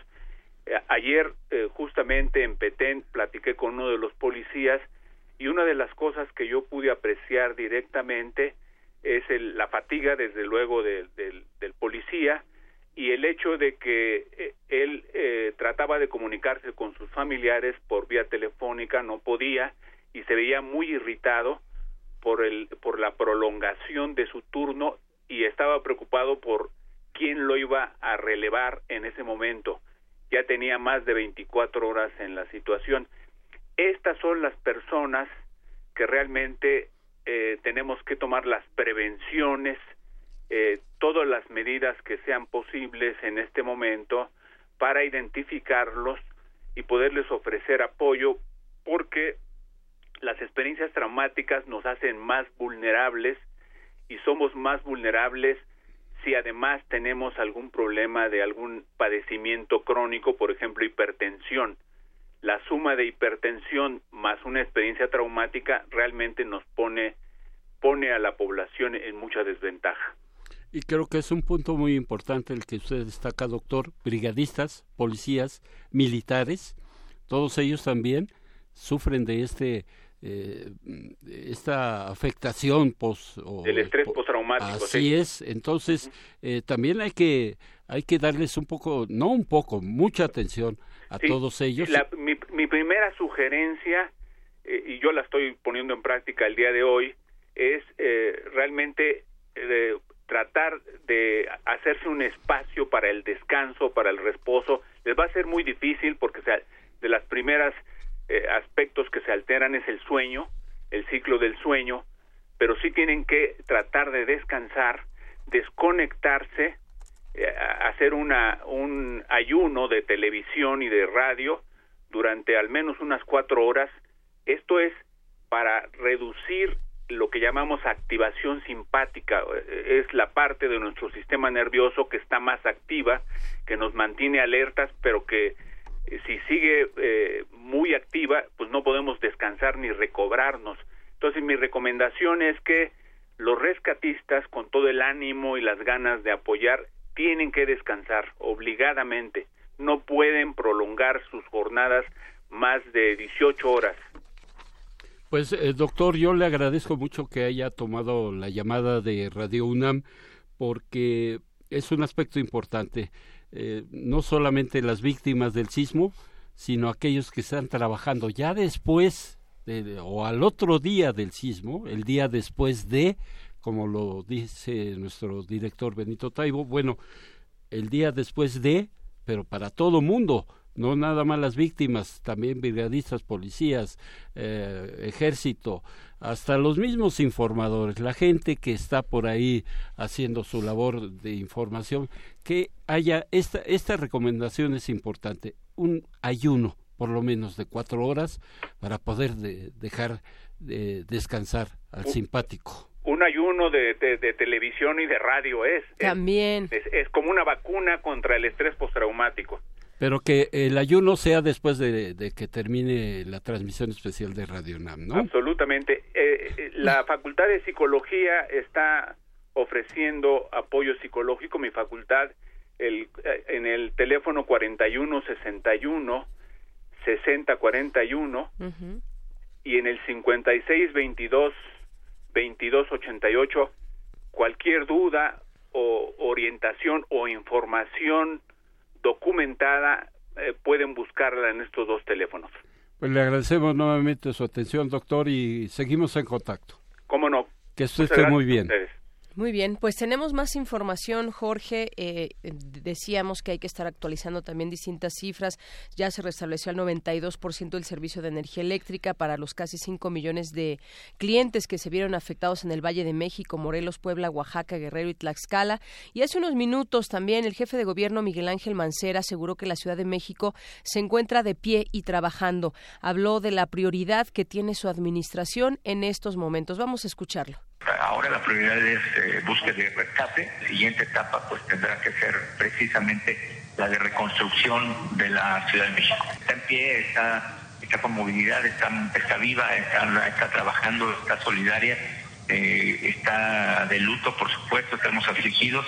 Ha sido una, una prueba muy dura para la ciudad, pero está trabajando la ciudad. Siempre nos va a ser importante tener agua, tener eh, material eh, de, de, tifos, balas, de, de mazos, material para poder actuar en en demolición, por supuesto también eh, cascos, tapabocas y algún material de curación, eh, porque pues nuestras brigadas, nuestras brigadistas se llegan a mencionar.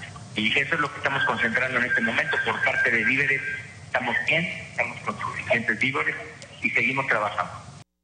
Muy bien, bueno, pues ahí está la información que da a conocer el jefe de gobierno capitalino. Hace unos momentos le informábamos también de que se declaró la Ciudad de México, Puebla Guerrero como zona de desastre.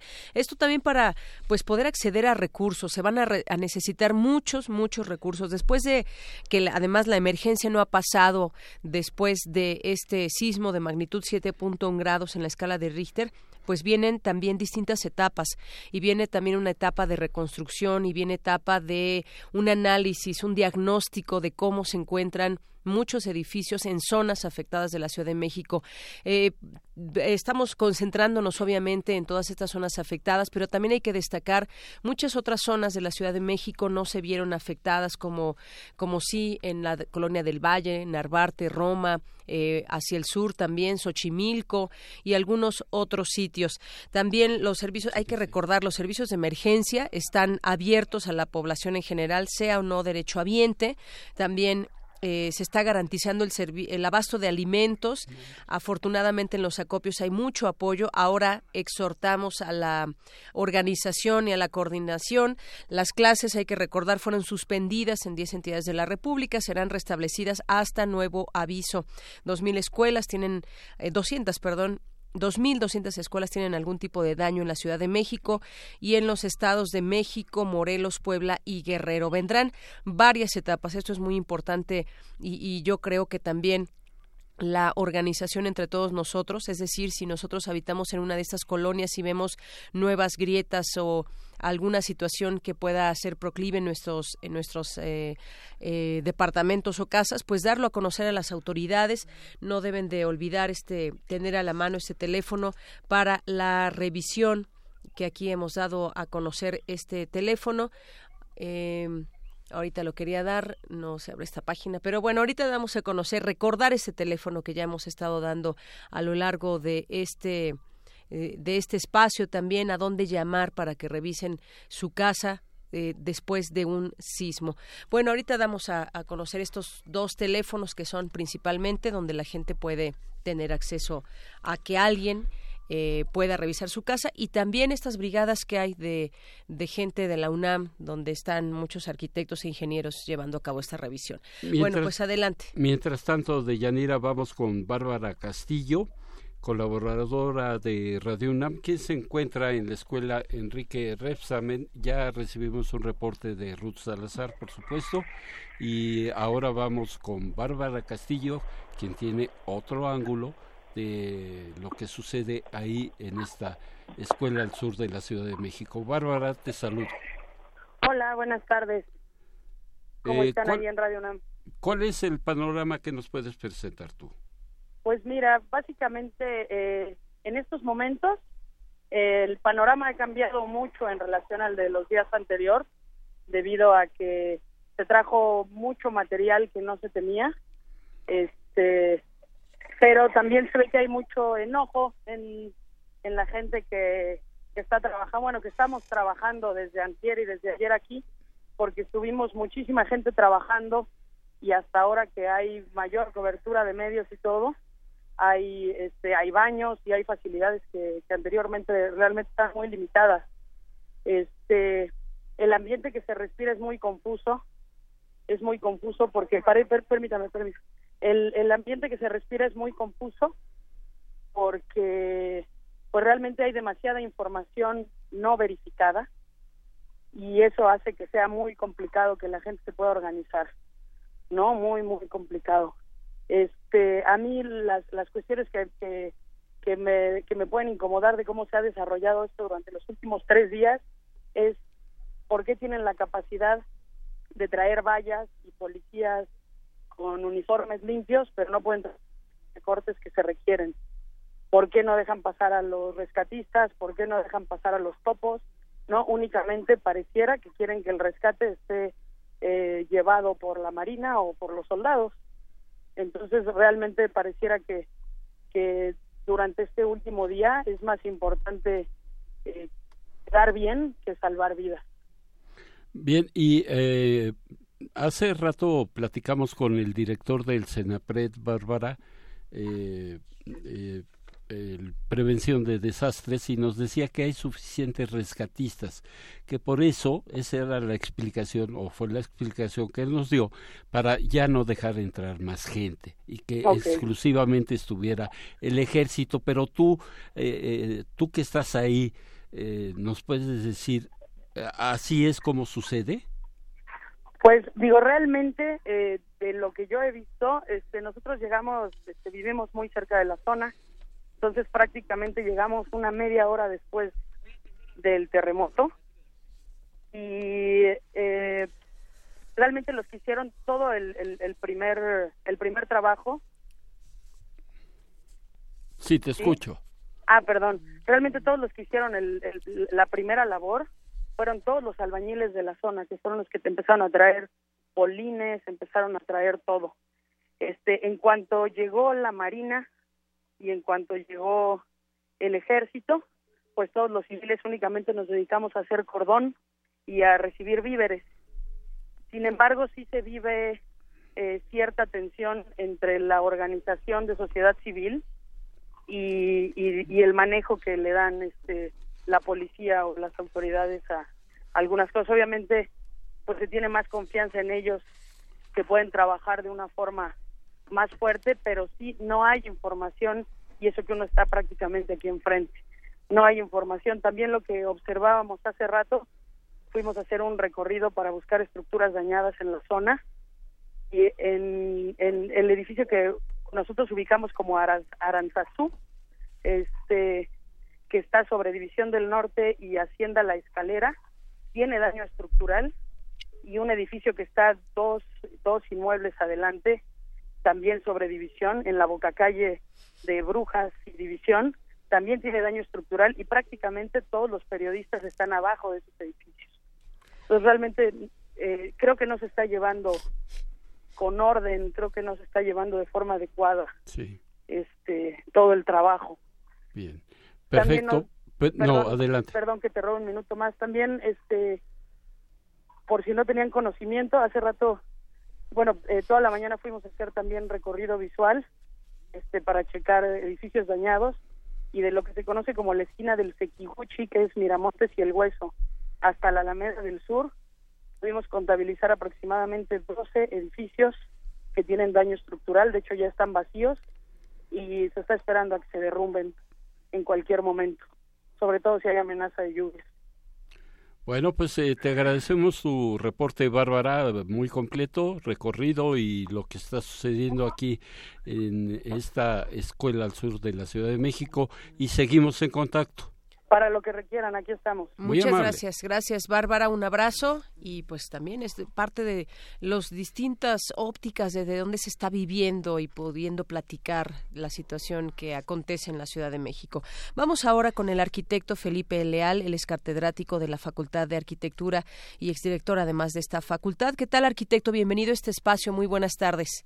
Muy buenas tardes, Deyanira, gusto saludaros a ustedes y a la audiencia. Bueno, pues ¿cómo ve esta situación? ¿Qué se puede hacer desde también? Eh, sabemos que está trabajando la Facultad de Arquitectura con el, el Senapred y pues eh, sobre todo tal vez un diagnóstico usted como arquitecto de lo que tendrá que venir. Decíamos, hay varias etapas, la emergencia y ubicar los lugares que están más, eh, más vulnerables a un derrumbe, pero pues vendrá mucho, mucho momento también para reconstruir y tener un censo de cómo, pues cómo identificar cuáles edificios van a ser habitables y cuáles no. Exactamente, Dianida. Mira, eh, eh, efectivamente la Facultad de Arquitectura ya está trabajando en brigadas para más o menos hacer diagnósticos muy, eh, ahorita muy superficiales, pero básicos para ver qué lugares pueden seguir siendo habitados, donde se puede pasar la noche y cuáles no, se recomienda precisamente por protección. Eh, lo que es importante resaltar es que son tres etapas las mencionas La primera ahorita es la emergencia y el salvar el mayor eh, número de vidas humanas. Y en eso yo creo que están concentrado demasiada, desde un punto de vista crítico, creo ya hay demasiada atención y demasiado voluntario y presencia de muchos este, organismos que valdría la pena quizá disminuirlo un poco porque en ocasiones no se está ayudando tanto sino hasta se estorba. La, la buena voluntad es siempre agradecible, pero en ocasiones a veces es mejor despejar que los técnicos y los especialistas en el rescate puedan seguir operando. Pero esto quizá ha distraído una función que en este momento me parece la más importante, que es el diagnóstico precisamente de las estructuras que están o pueden colapsarse. Hay muchos edificios, hay muchos edificios, más de 100 quizá podríamos hablar, este, que están en riesgo de colapso en esta zona que se puede definir muy bien que era la zona del lago eh, de Texcoco y que empieza desde Xochimilco por eso, si ustedes se fijan, los daños más fuertes han empezado desde el sur, efectivamente desde toda esta zona de Miramontes y Coapa, como se ha mencionado. Después pasa algo por Coyoacán, Calzada de Tlalpan, y toma algunas eh, zonas como la, eh, la Portales hasta entrar hasta Roma, Roma Norte, este, eh, Roma Sur, Roma Norte, y continúa hasta el sur de la, hasta el norte de la ciudad. Ese eje que es zona del lago, hay unos mapas ya eh, muy claros y definidos donde la mayor parte de afectaciones se dan. Entonces, ahí es donde yo creo que hay que poner ahorita muchísima atención, tanto protección civil como cuerpos técnicos muy especializados, ya de constructoras, de ingenieros, especialistas en demoliciones, dado que es una labor realmente de cirugía este, muy precisa, de alta cirugía, por los riesgos que pueden ocasionar el derrumbe de estas construcciones o la demolición de las mismas con las construcciones colindantes esto que se mencionaba hace unos minutos sobre lo que pasa en, Miramontes, pero sucede también en la colonia Roma y la colonia Condesa. Hay varias construcciones de edificios de altura que están eh, a punto de colapso. Yo creo que hay que poner ahorita reorientar y no tanto en la emergencia, por desde luego salvar las vidas humanas es lo primero, pero creo que con los cuerpos de emergencia ya se está cubriendo, pero orientar hacia las fuerzas técnicas más allá de los diagnósticos que como brigadas estemos haciendo, sino en un nivel superior con las constructoras, con el equipo necesario, con las grúas, eh, con los este, herramientas de, demolición y diagnósticos técnicos ya muy precisos de ingenieros en, seguridad estructural para eh, echar abajo estas estructuras. Lamentablemente en los muchos medios de comunicación, no es el caso por fortuna de Radio UNAM, que siempre cumple cabalmente con información objetiva y, de un impacto social, están atendiendo un poco este alarmismo y atendiendo algunos casos particulares en unos, en unos sitios, eh, pero no, no se ha puesto atención en este otro programa de prevención necesario para la ciudadanía. Claro, eso que nos dice es, vital. Esto es, esto es ahorita, ahorita es lo más importante. Eh, ya vendrá después, las siguientes semanas, después de que logremos, este, eh, digamos, demoler o que se vengan abajo estas estructuras que están en riesgo, que puede ser una suma igual a lo que, a lo, o los daños iguales a los que hasta ahora eh, se han podido este, registrar. Claro. Y después ya vendrá un plan muy ambicioso que sí tendrá que ver con fondos federales, con una presión que la sociedad se ha manifestado y eso es digno de reconocer realmente la actitud de la ciudadanía mexicana a todos nos a la piel, ¿no? Pero que podamos transformar esa emoción en una transformación real de los presupuestos federales para el año que entra, para un programa de reconstrucción nacional no se ha tenido en la historia del país. Muy bien, arquitecto, pues como usted lo dice y hay que poner énfasis en ello, debe haber un plan ambicioso. Híjole, se nos cayó la comunicación, pero muy importante esto que nos dice, un diagnóstico de las estructuras que pueden colapsar. Toquemos madera, que no vuelva a suceder una situación como esta, un temblor, porque hay edificios vulnerables que no, no, no fueron eh, colapsados y que no sabemos qué tanto puedan resistir, pero están cuarteados y tienen severos daños en sus estructuras. Esta debe ser también algo en lo que pues esperaríamos que ya las autoridades estén ya puestas y dispuestas a trabajar para hacer este diagnóstico primero. Seguramente habrá no no no lo sé, no podemos eh, decir ninguna cifra porque son varias zonas las afectadas, pero pueden ser decenas o cientos, no lo sabemos, de edificios que puedan estar dañados y ahí el trabajo sí se requiere muy escrupuloso de parte de la las autoridades. Lo que nos dice el arquitecto eh, Felipe Leal pues es muy importante también en este sentido. Las autoridades también tendrán que volcar este esta ayuda de diagnóstico en los días que vienen. Y por cierto, déjame informarte de Yanira y a nuestros amigos del auditorio que 2.200 escuelas tienen algún tipo de daño en la Ciudad de México en el Estado de México, Morelos, Puebla y Guerrero. Entonces, estos son los edificios que en un momento dado tendrán que analizar si se pueden seguir utilizando o no. Muy bien. Pues muchas gracias, Jorge. Vamos a continuar después de un corte. Son las dos de la tarde con nueve minutos. Seguimos transmitiendo de manera especial aquí en Radio UNAM, en el programa de Prisma RU, con todo el equipo, todo el equipo de Radio UNAM que está trabajando en este día. Vamos a hacer un corte y regresamos. Los centros de acopio de la UNAM, ubicados en el Estadio Olímpico Universitario, la Casa Universitaria del Libro, Esquina Orizabi Puebla, Colonia Roma Norte y la FESCO Utitlán, continuarán hoy jueves 21 de septiembre recibiendo víveres, artículos de limpieza, herramientas y equipo médico. Se requiere comida enlatada, atún, sardina y frijoles, lentejas, sopas de pasta, azúcar, sal, café, aceite, galletas, agua embotellada, leche en polvo para infantes, alimento para bebé, alimento para animales de compañía, shampoo, desodorante, jabón de tocador, papel sanitario, pañales para bebé y adulto, toallas femeninas, cepillos y pasta dental, limpiador para pisos, cloro, detergente, jergas, franelas, bolsas de plástico, escobas, cubetas, lámparas de mano y trapos. En equipo médico se requieren guantes desechables, gasas, punzones del número 14, 16, 18, 20 y 22, electrodos, llave de tres vías, jeringas de 5 mililitros y 10 mililitros, vendas de 10 centímetros, guantes quirúrgicos, cepillos quirúrgicos y tela adhesiva. En herramientas se requieren palas, martillos de construcción, cortadoras, esmeriles, picos, cascos, marros, martillos, arneses, clavos de 2 pulgadas, alambre cocido, bolsas de plástico y guantes de carnaza. Radio UNAM informa. Para prestar un servicio continuo a la comunidad universitaria y a la población afectada por el sismo del 19 de septiembre, hemos modificado nuestra programación. AM860 y FM 96.1 permanecerán enlazadas. De la misma manera, nuestros servicios informativos, primer movimiento, Prisma RU y resistencia modulada modificarán sus duraciones, extendiéndose para brindar ayuda, información y orientación durante la contingencia. Manténgase en sintonía, hagamos comunidad.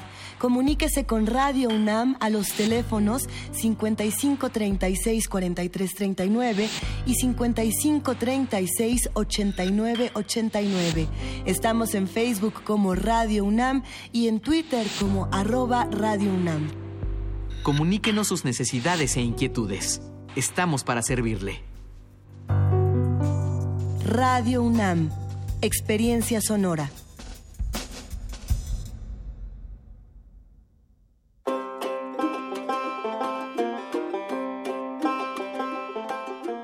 En el año 2017, la República de Finlandia celebra sus primeros 100 años de independencia. Con ese motivo, Radio UNAM y la Embajada de Finlandia en México coproducen una nueva serie radiofónica.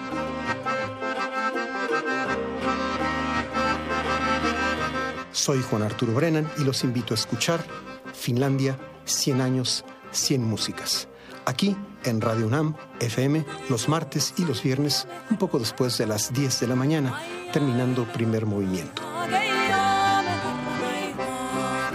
Finlandia, 100 años, 100 músicas.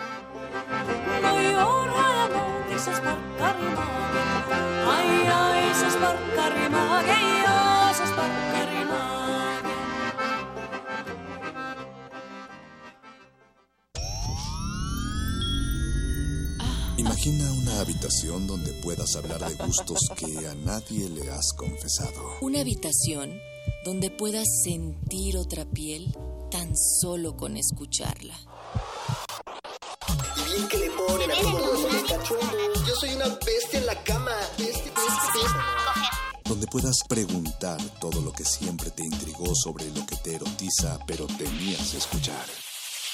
Pienso, mi amor, en ti todas las horas del insomnio. Sobre todo, una habitación donde alguien esté dispuesto a escuchar cómo te sientes. El cuerpo es el cuerpo. Entre las seis palabras que más consultan los niños, pornografía y sexo. ¿Ya lo has sentido? El punto R. Escucha tu sexualidad en resistencia. Martes, 22 horas. Por el 96.1 de FM Radio UNAM. Prisma RU. Relatamos al mundo.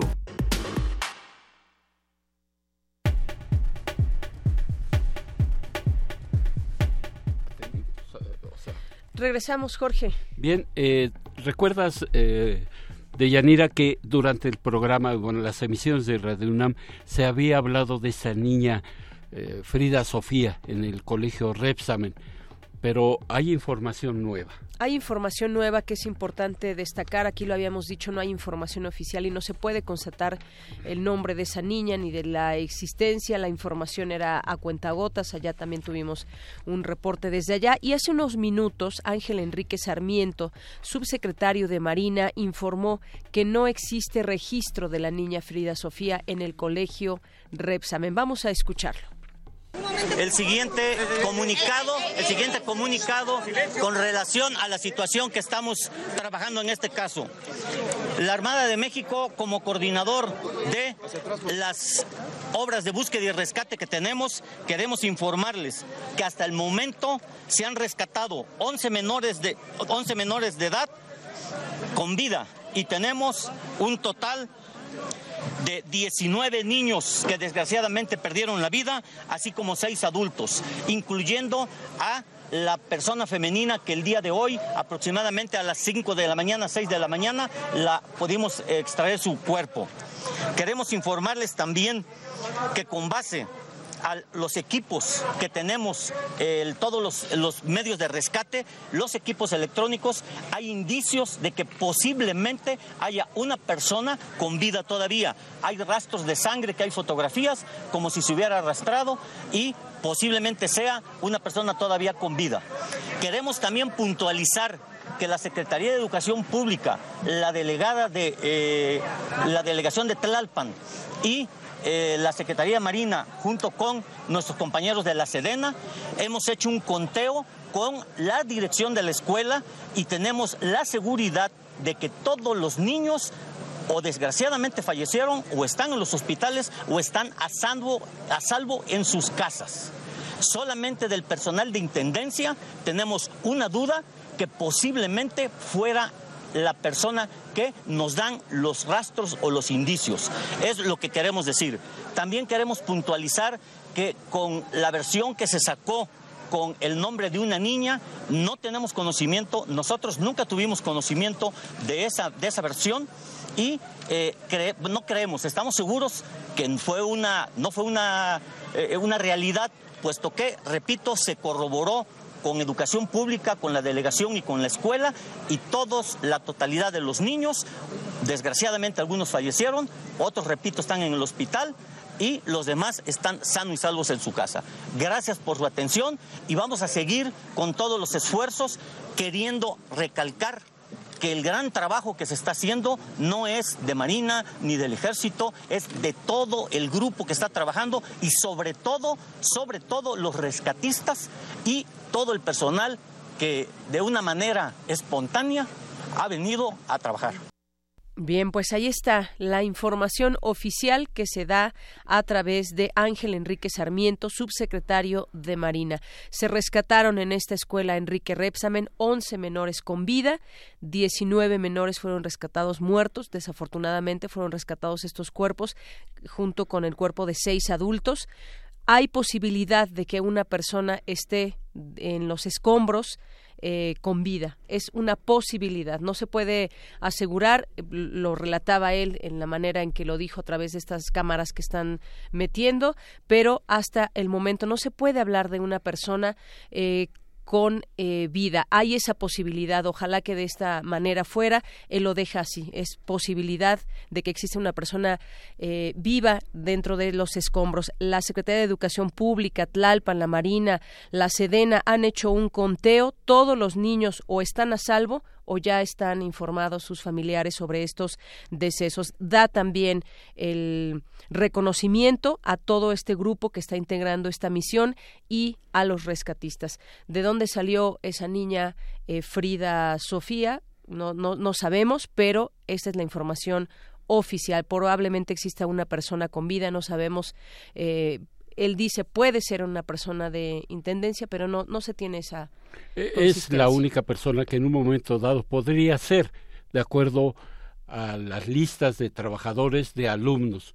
Pero concreto de Yanira, siento que este rumor se hizo muy grande, hasta nombre le pusieron Frida Sofía, y lamentablemente eh, y que es una niña porque no se sabe si es una niña la que está ahí no se tiene ningún registro de que pueda existir una niña por supuesto. ahí dentro. Y, y este bueno ahí está la información oficial. Entonces lo que decía hace unos momentos Benito Taibo por favor no hagan caso a los rumores y a nuestros amigos, eh, nuestros colegas informadores que se encuentran en estas zonas, pues también la misma recomendación, ¿no? O sea, hay que ser cuidadosos en el manejo de la misma y hasta que no se tenga comprobado algo, poder emitirlo, escribirlo, decirlo o mostrarlo Así es, desafortunadamente en muchos medios de comunicación se publicó esta información como verdadera de la existencia de una niña, pero bueno, vamos a aquí a, a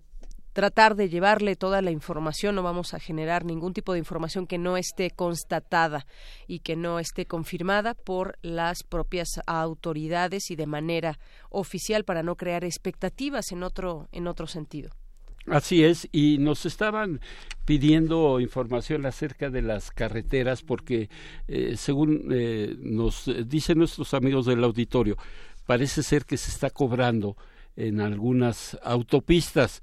Eh, por supuesto que se cobra en autopistas, pero que no estén en la zona de desastre. Esto es, eh, Capufe informa que las autopistas, por ejemplo, de aquí a Cuernavaca o de la Ciudad de México hacia Cuernavaca o viceversa al estado de Puebla, a la capital y algunos otros municipios, son completamente gratis. ¿Por qué? Porque hay zona de desastre, hay una declaratoria de desastre en estas entidades. Entonces, eh, la información es clara por parte de Capufe. No se está cobrando, por supuesto, una autopista en la zona de Monterrey, pues por supuesto que se va a tener que seguir cobrando, pero al menos eh, en la Ciudad de México y alrededores, eh, están, están siendo totalmente gratuitas, Villanera. Muy bien, y tenemos en la línea telefónica a César Lara, que es un brigadista que se encuentra ya en Xochimilco, en San Gregorio. ¿Qué tal, César? Muy buenas tardes. Hola, buenas tardes. ¿Cómo pues platícanos, muy bien, gracias. Eh, ¿Tú cómo te encuentras? Y platícanos, pues, qué es lo que ha sucedido allá. Ayer eh, estuvimos dando información de todo el apoyo que se requería a Xochimilco y luego, pues, el colapso entre, para hacer llegar toda esa, todo ese apoyo. ¿Cómo se encuentra ahora este lugar donde tú te encuentras en la zona sur, allá en Xochimilco? Pues mira, te platico. Ayer en la noche, eh, digo, ayer en la tarde, yo estaba en la Roma, en bicicleta, eh, y eh, bueno, de pronto empecé, empecé a hacer como ciertos repartos con, con la bici y en algún momento en uno de los eh, centros de acopio nos dijeron, eh, bueno, pedían voluntarios para, para ir en bici hacia, hacia las zonas de Xochimilco. Entonces este, nos subieron a un camión, cuatro ciclistas más o menos, eh, y ya nos llevaron con víveres hasta hasta la zona donde ya se podía llegar y podías dejar este, alimentos, podías dejar medicinas, herramientas y este, lo que nos decían que hacían más falta eh, arriba pues era medicinas y herramientas. Entonces entre los cuatro ciclistas agarramos, montamos, eh, nos montamos cosas y nos fuimos. Eh, más o menos ese centro de COPE estaba como a unos 500 metros de periférico de Tetelpan o Tetepan y ya llegamos a llegamos a San Gregorio a dejar este, estos víveres. Yo me quedé en, un centro de, acopio de ahí eh, porque en realidad estaban bastante abastecidos ellos, eh, tenían muchísima medicina, muchísima comida. Eh, te puedo decir que tenían muchísima comida hecha, sobre todo eh, comida perecedera, que era importante eh, entregarla a tiempo. Y pues lo que se estuvo haciendo toda la noche fue hacer despensas eh, para que la gente llegara al- a- a- por la mañana a entregarlas. Em, hay muchos lugares derrumbados, hay muchas casas saturadas, hay muchas bardas eh, colapsadas, eh, bardas de iglesias, hay, gente que incluso sobrevivió de caídas de bardas de, de las iglesias eh, que justo estaban cruzando en ese momento este, cuando sucedió el sismo. Y, y pues ya, eh, la gente empezó a llegar como alrededor de las siete y media de la mañana. Y pues al cabo de tres horas pues se acabó todos los todos los víveres que, que, había en ese centro de acopio. Pero hay hay varias zonas este, afectadas siguen habiendo zonas afectadas ahí este, casas que incluso ya ya el ejército la marina ya están derrumbando. Eh, parece ser que todavía hay ah, algunas personas atrapadas Eh, en San Gregorio se cayó un edificio de tres niveles que tenía un súper en el primer piso, un como gimnasio en el segundo y, en el tercer nivel tenía un billar. Todo eso se colapsó y parece ser que todavía hay sobrevivientes ahí. Entonces hay mucho trabajo ahí este, alrededor de, de ese pueblo, pero también hay otras zonas como me parece que la Conchita que también está que son zonas afectadas. César, yo te quiero preguntar. Ayer eh, había complicaciones para poder tener acceso en vehículo y definitivamente se le, se le dijo a la gente no quieran llegar con vehículos, si quieren con bicicleta es más fácil. Eh, platícanos, bueno, tú ya nos andas en bicicleta. Es mucho más fácil llegar hasta allá para llevar víveres o lo que puedas llevar en tu bicicleta. Es mucho más fácil llegar en bicicleta, es mucho más fácil llegar en motocicleta. Lo, lo ideal es que la gente pueda pueda acudir a los centros de acopio que están en Tetepan, eh, o sea, antes de llegar a Xochimilco y, y ya de ahí llevarse la comida.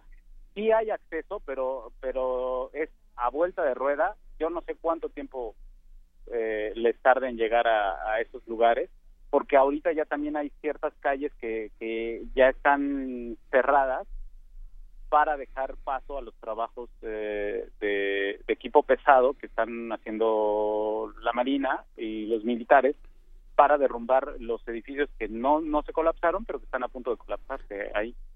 Ahora, eh, ya no se puede llevar víveres, al menos eh, en muchas delegaciones, prácticamente en todos los centros de acopio están llenos, están suficientemente surtidos, la mayoría. Pero ahí en Xochimilco, ¿cómo les está llegando? Supongo, y ya no los dijiste, a través de la bicicleta, pero pues eh, cabe más en un coche, por supuesto. Ta- También pero hay camionetas que si logran llegar, eh, antes de antes de llegar a los pueblos de San Gregorio, cruzando justo ya los el último embarcadero, hay mucha gente que tiene letreros que está diciendo que en su comunidad les hace falta agua, les hace falta víveres, este, y ya se los, se los están entregando ahí. Muy bien, pues César Lara, te agradecemos que, que nos hayas dado este reporte desde Xochimilco porque allá la cosa también está complicada. Así es, está complicada, César, y creo que nos ilustra muy bien todo lo que nos has platicado en algunas zonas eh, donde se ha concentrado ayuda, otras todavía falta que, que se coordine todo esto, que pueda llegar a todos los lugares donde sea necesario. César, muchas gracias y también pues destacar la labor tú como brigadista y eres uno de muchos tantos brigadistas que han estado en bicicleta desde la mañana, tarde, noche, madrugada y que tú eres egresado de la Facultad de Música, me están diciendo aquí, y muchos como tú, muchos jóvenes que hemos visto en las calles eh, durante todos estos días, desde que se pidió este apoyo hasta el día de hoy, los vemos en las calles, por favor, démosles prioridad también los automovilistas a ustedes, los eh, ciclistas que están eh, siendo una parte muy importante en esta ciudad para hacer llegar todo el apoyo. Muchas gracias, César. Sí, gracias a ustedes. Hasta luego, un abrazo. Hasta luego. Un saludo. Y nos vamos eh, con Valentina Cuentacuentos. Valentina Barrios, que nos tiene también información Radio UNAM. Valentina, te has convertido en brigadista en estos momentos. Buenas tardes. Hola, ¿qué tal? Eh, mira, no voy a precisar el dato. Yo no estoy como como brigadista. Ah, eh, estoy desde casa, desde eh, la red, procurando eh, compartir información fidedigna, inform- eh, procurando que la desinformación no nos gane, eh, para que quienes sí están en las calles, quienes están de brigadistas, quienes están haciendo acopio, este pues no no corran a lugares donde no se les necesita este etcétera. Bueno tratando de, de cooperar un poco en este en este caos que, que tenemos pero pues eh, seguramente si, si vamos de a poquito iremos eh, concentrando la información y ayudando a que esta fluya de manera correcta. Eh, dentro de mis capacidades en este instante creo que ese es este el, el modo en que en que yo puedo colaborar de manera personal. Y es mucha colaboración porque pues muchas personas se están informando a través de las redes sociales. De pronto en la calle es difícil traer quizás el, el radio o el teléfono activados y pese a que hay muchos puntos wifi ahora, pero pues es importante también señalar esto y que en las redes se hagan a su vez redes que estén pues muy atentas a lo que sucede y dar, dando a conocer información verídica y, y información que no genere pánico y sobre todo rumores como muchos que estamos viendo en las redes sociales. Claro, sí, la desinformación eh, o el exceso de información desinforma, hay que estar claros y bueno, a veces con la mejor intención, a mí ya me pasó en estas horas, eh, eh, pues uno recibe que dice un amigo que está aquí que necesita tal cosa y entonces uno lo comparte y de pronto pudo haber sido cierto, pero en media hora esa información se desactualiza, entonces eh, yo hace un momento compartí con, con parte del equipo de, con alguna compañera amiga y vecina del equipo de Radio UNAM, espero que, que se los hagan llegar también a las redes, un mapa de Google Maps que están eh, colaborando, en el que está colaborando pues otras personas, con la misma intención, este mapa es para que cualquiera lo podamos abrir, hay que explorarlo, este, pero la intención es un mapeo, hacer un mapeo de dónde están zonas de riesgos, eh, donde hay zonas de, de áreas de, perdón, eh, centros de acopio, Sí. eh, dónde se necesitan y qué se necesitan, qué cosas, ¿no? Entonces, eh, esa es la manera de, por el momento y en esta etapa de, de la emergencia, de colaborar, todos eh, podemos hacerlo. Claro. Valentina, pues te agradezco mucho y seguimos también aquí en este tema de las redes sociales y tú haciendo ese apoyo también desde casa, desde todos lados se puede ayudar. Gracias. Gracias. Solamente agregar una cosa brevemente para toda la comunidad artística. Preparémonos, unamos fuerzas, este, reunamos energía porque ahora no es el momento, me parece, de salir a, a apoyar con, con nuestras nuestras tareas artísticas, pero Sí. en, en breve sí será necesario. Entonces, bueno, vamos organizándonos medios, artistas y de todo tipo de, de, de oficios. Muchísimas gracias a todos y seguimos en, en contacto y colaboración. Muchas gracias, Valentina. Buenas tardes. Hasta luego. De Yanira tenemos en la línea a Cristian von Roerich. Él es el jefe delegacional en Benito Juárez, una de las delegaciones más, Más afectadas en la Ciudad de México. Y, eh, delegado está aquí de Yanira Morán, su servidor Jorge Díaz. Le queremos hacer algunas preguntas. eh, buenas tardes. Muy buenas tardes. Bueno, Gracias, la primera, eh, ¿cuál es la situación? El diagnóstico El diagnóstico que, que se ha el logrado hasta el diagnóstico que tenemos es eh, más de 40 edificios colapsados, 32 semicolapsados, 21 con daños eh, en su estructura. Desde el primer minuto eh, que sucedió el sismo, nos dimos a la tarea de llevar a las brigadas eh, de protección civil de la delegación Benito Juárez a los puntos donde requerían pues lo más elemental sobre todo para poder agilizar los rescates para salvar vidas. Eh, llevamos los apoyos de herramienta de equipo eh, también pues asistencia eh, médica y alimentaria eh, también nos dimos a la tarea de manera paralela a hacer la revisión de todos los inmuebles que presenten un daño para que la gente la pudiéramos desalojar y eh, si viniera una réplica o llegara a eh, desplomarse el edificio no sea un riesgo para quienes lo habitaran. Esto ya lo logramos, eh, desalojar a quienes en estos inmuebles que era riesgo, que tenían daños severos en su estructura y hasta el día de hoy llevamos 200 inmuebles revisados y vamos por 300 más. No estamos minimizando ninguna solicitud, no eh, estamos atendiendo todas para para darnos cuenta eh, cuál es la situación de cada inmueble, para salvaguardar y dar seguridad a quienes lo habitan.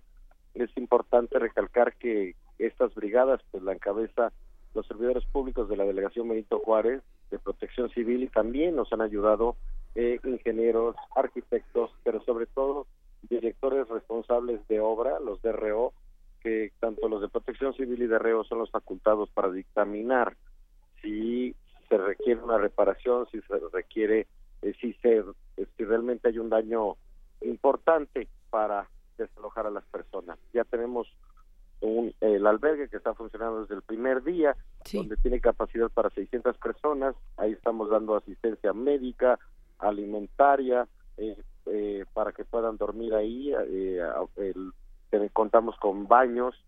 y bueno, pues está funcionando muy bien este albergue. ya tenemos ahorita 450 personas.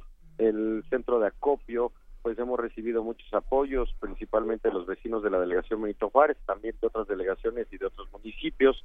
El reconocer la participación, el compromiso cívico eh, de los vecinos de la delegación Benito Juárez, eh, que eh, desde el primer día estuvieron, bueno, miles de ellos apoyando las labores de rescate.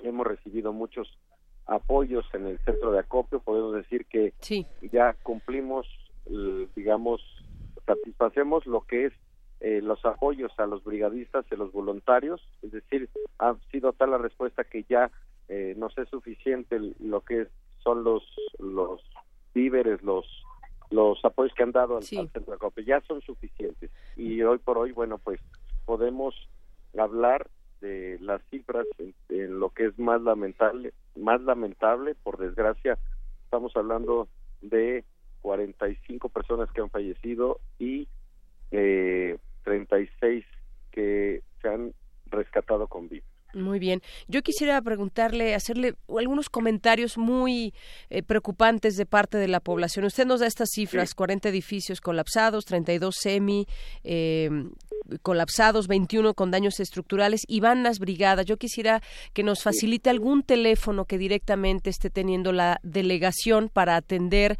muchas viviendas que si bien la gente no puede evaluarlo, ve una grieta en su casa, nos están reportando mucho en Colonia del Valle, Colonia Narvarte. ¿A dónde pueden llamar? Porque pues, no es una atención inmediata. Porque nos tuvimos que salir de los inmuebles. Sí. De la mayoría de los inmuebles de la delegación. De entrada, el edificio principal, al que le llamamos BJ1, eh, sufrió daños importantes que se van a tener que hacer las reparaciones. Ahí mismo en la este, delegación. El reforzamiento, sí. Entonces estamos concentrados en el BJ, en el centro de soluciones que está sobre Cuauhtémoc, que también es el centro de acopio. Por eso no tenemos líneas telefónicas hasta el momento, lo estamos haciendo a través de redes sociales, arroba delegación Benito Juárez es el Twitter o en el Facebook Delegación Benito Juárez ahí lo estamos recibiendo y estamos atendiendo cada una de ellas. Es entendible. ¿Todas y cada una de ellas las van a atender? Sí, te digo, ya revisamos 200 y vamos por 300 inmuebles. Entre hoy, entre, entre hoy y mañana terminamos los otros 300 para llegar a un, total de 500. Cabe señalar que obviamente los vecinos nos, eh, eh, porque pues no somos técnicos, no somos especialistas, me incluyo, eh, el, muchas veces por la preocupación, por la angustia y el miedo, pues vemos alguna este, digamos, alguna anomalía, alguna fractura en nuestra casa y eh, ya al hacer la revisión son daños menores. Cabe señalar que no podemos minimizar ninguna. Al contrario, estamos atendiendo todas, pero sí estamos pidiendo que nos mande la foto. Sí. Una pregunta, delegado. El, que nos mande la foto para priorizar. Sí. El Twitter es arroba delegación Delegación BJ, ¿no? Delegación BJ con mayúsculas BJ.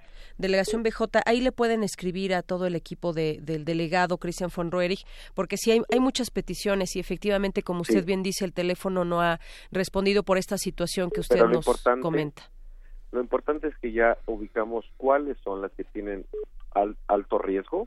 Sí. O, o daños menores. Este, y ya las estamos ya las estamos revisando. Eso es importante, es decir, todos los predios en donde puede haber riesgo de, que se pueda colapsar o riesgo en la estructura, ya estamos atendiendo. En donde los casos era inminente el poder desalojarlo, ya lo, ya lo hicimos. ¿Y después del legado qué vendrá después de esto, ese trabajo que están haciendo? La gente que no puede regresar de momento a su casa, ¿qué va a pasar? Sí, mira, eh, primero es eh, seguir atendiendo a las personas que desgraciadamente perdieron su casa, perdieron a sus seres queridos, este y, que les sigamos apoyando, principalmente en el albergue. Dos, estamos, eh, tienen que venir dos, este, digamos, dos acciones de manera paralela. Lo que va a ser la demolición, porque necesitamos demoler para que no sigan siendo un riesgo para eh, inmuebles colindantes. ¿Me explico? Sí. Y eh, también el que hacer el retiro de, cascajo, el retiro de todo el material para dejar limpias las calles, los terrenos y también el poder, eh, ya estamos eh, viendo la gestión de recursos con gobierno federal, gobierno de la ciudad, sí. con los recursos de la delegación Benito Juárez para apoyar a quienes ya no cuentan con vivienda, principalmente a los de escasos recursos crearemos un proyecto para construir vivienda para dar darles a quienes ya no la tienen y no cuentan con recursos. Eso es lo que se plantea, digamos, a futuro e inmediato, quizás solicitar este, estos recursos y un censo. Yo creo que primero tendrán que terminar este censo delegado, más o menos, ¿para cuánto tiempo calculan tener un censo de toda la delegación? El censo de las personas que se quedaron y de las estructuras de los edificios. Ah, no, el, censo en términos reales ya lo tenemos. ¿Todo de toda la delegación? No, no, no, de toda la delegación no. nos faltan esos 300. Sí. Este, y surgirán el paso muchos, me imagino. Así es. Yo creo entre mañana y pasado mañana terminemos los otros 300 para llegar a un, total de 500. Y luego seguiremos, esto tiene que ser permanente. Pero con estos 500 ya tenemos muy claro, muy, muy claro cuáles son las de alto riesgo y cuáles no. O y, sea, y, y este, sí, perdón. No, delegado, yo lo que simplemente le quiero informar es que platicamos hace unos momentos con el director de Senapred. Ellos son los que firman las declaratorias de desastre y nos dice que está ya lista, está ya autorizada esta declaratoria de desastre para la Ciudad de México. Entonces, le informo que ya está autorizado para poder acceder a los recursos de fondo. Sobre todo, delegado, porque estamos hablando de muchos millones de pesos en tema de construcción y reconstrucción y lo que quisiéramos es que esto se pueda agilizar. Sí, sí, sí, es lo que vamos a gestionar para que los recursos bajen lo antes posible, pero eh, independientemente del proceso de construcción de vivienda, eh, reitero, eh, para principalmente para la gente que de escasos recursos, eso va a llevar tiempo. Debemos de garantizar también mientras el apoyo médico, el, la gente donde pueda dormir, el apoyo alimentario. Eso, eso lo debemos de garantizar y ahí la delegación Benito Juárez los va a seguir apoyando y darles certeza a través de estos recursos para que podamos crear vivienda, construir vivienda a quienes no tienen los recursos para poder reconstruir su casa o su departamento. Muy bien, esto será muy importante, delegado. Desafortunadamente, la delegación a la que usted está al frente fue una de las más afectadas en este sismo y hay mucha también vulnerabilidad. No es la primera vez en otros momentos, en otros temblores y en otros años donde usted no era delegado, pues ha impactado esta zona y pues decía yo hace rato, toquemos madera, pero que eh, si viene otro movimiento nos gustaría que la gente pues esté a salvo. Lo mismo seguramente usted está al tanto de todo esto. Y repito solamente, la vía de comunicación ahora con la delegación es a través de su Twitter, delegación BJ. Así es, estamos, hay eh, un equipo de personas que está revisando cada solicitud. Cada, solicitud, este y, y sí estamos teniendo la capacidad de revisar los inmuebles, todos los inmuebles, para dar certeza de que eh, los que están habitando son seguros. Y Sobre los que todo- no, bueno, pues ya lo hicimos. Los que estaban en riesgo ya desalojamos a las personas. Y- y hablemos- seguimos, ajá, De, de colonias, delegado, está la colonia del Valle, Narvarte, ¿qué otras colonias Portales, afectadas? Portales. Tacahuisco, eh, Miravalle, eh, principalmente son esos. Principalmente esas, a los vecinos que nos estén escuchando, nativitas, pues ahí está la, la vía de comunicación por ahora con la delegación que también tuvo dañado un edificio y de esta manera pues el personal no puede estar en, en su lugar cotidiano. Pero repito el Twitter, delegación BJ. Sí, Pues que- estamos que atentos. y quien quieren asistir a nuestro albergue, ahí estamos para seguirles apoyando y, y seguimos revisando inmuebles y seguimos apoyando las labores de rescate en los diferentes este, eh, predios que se colapsaron, apoyando a eh, los equipos de rescate, a los voluntarios. Es un trabajo permanente. Aquí lo más importante es eh, terminar las labores de rescate, apoyar a la población en la revisión de sus inmuebles y seguir eh, apoyando a la gente que se quedó sin su casa y pues como decíamos seguir con el proyecto para crear vivienda a quien lo necesita. Muy bien. Bueno, pues estamos en, en comunicación. Yo le agradezco su tiempo y que pues eh, sigan trabajando. Esta, esta es una necesidad que la propia sociedad le está pidiendo a todas las autoridades y bueno, esta como una delegación también de las que más fueron afectadas. Gracias, delegado. Gracias a ustedes. Muy buenas Hasta luego. tardes. Gracias, El delegado. delegado Cristian von Roerich. Así es. Y eh, nos están reportando un incendio de Yanira en la esquina de Ayuntamiento y Valderas. El incendio ya está controlado, no hay víctimas y fue provocado por un cortocircuito. Están revisando si este cortocircuito se debió al movimiento telúrico y que haya quedado por ahí algún cablecito suelto o cualquier cosa o en fin están determinando en unos en unas cuantas horas podrá quedar determinado cuál fue la causa directa de este cortocircuito. Repito incendio en Ayuntamiento y Valderas está controlado no hay lesionados ni víctimas afortunadamente Así es, y bueno, pues algunas otras personas que nos siguen llamando y dan a conocer alguna información también eh, nos dicen, por ejemplo, aquí que en el CUM, que es una escuela, hay un albergue y que está, pues está vacío prácticamente. Si alguien quiere, pues ahí están dispuestos en Concepción Beistegui, en este colegio, eh, comida y agua también para que pasen la noche las personas.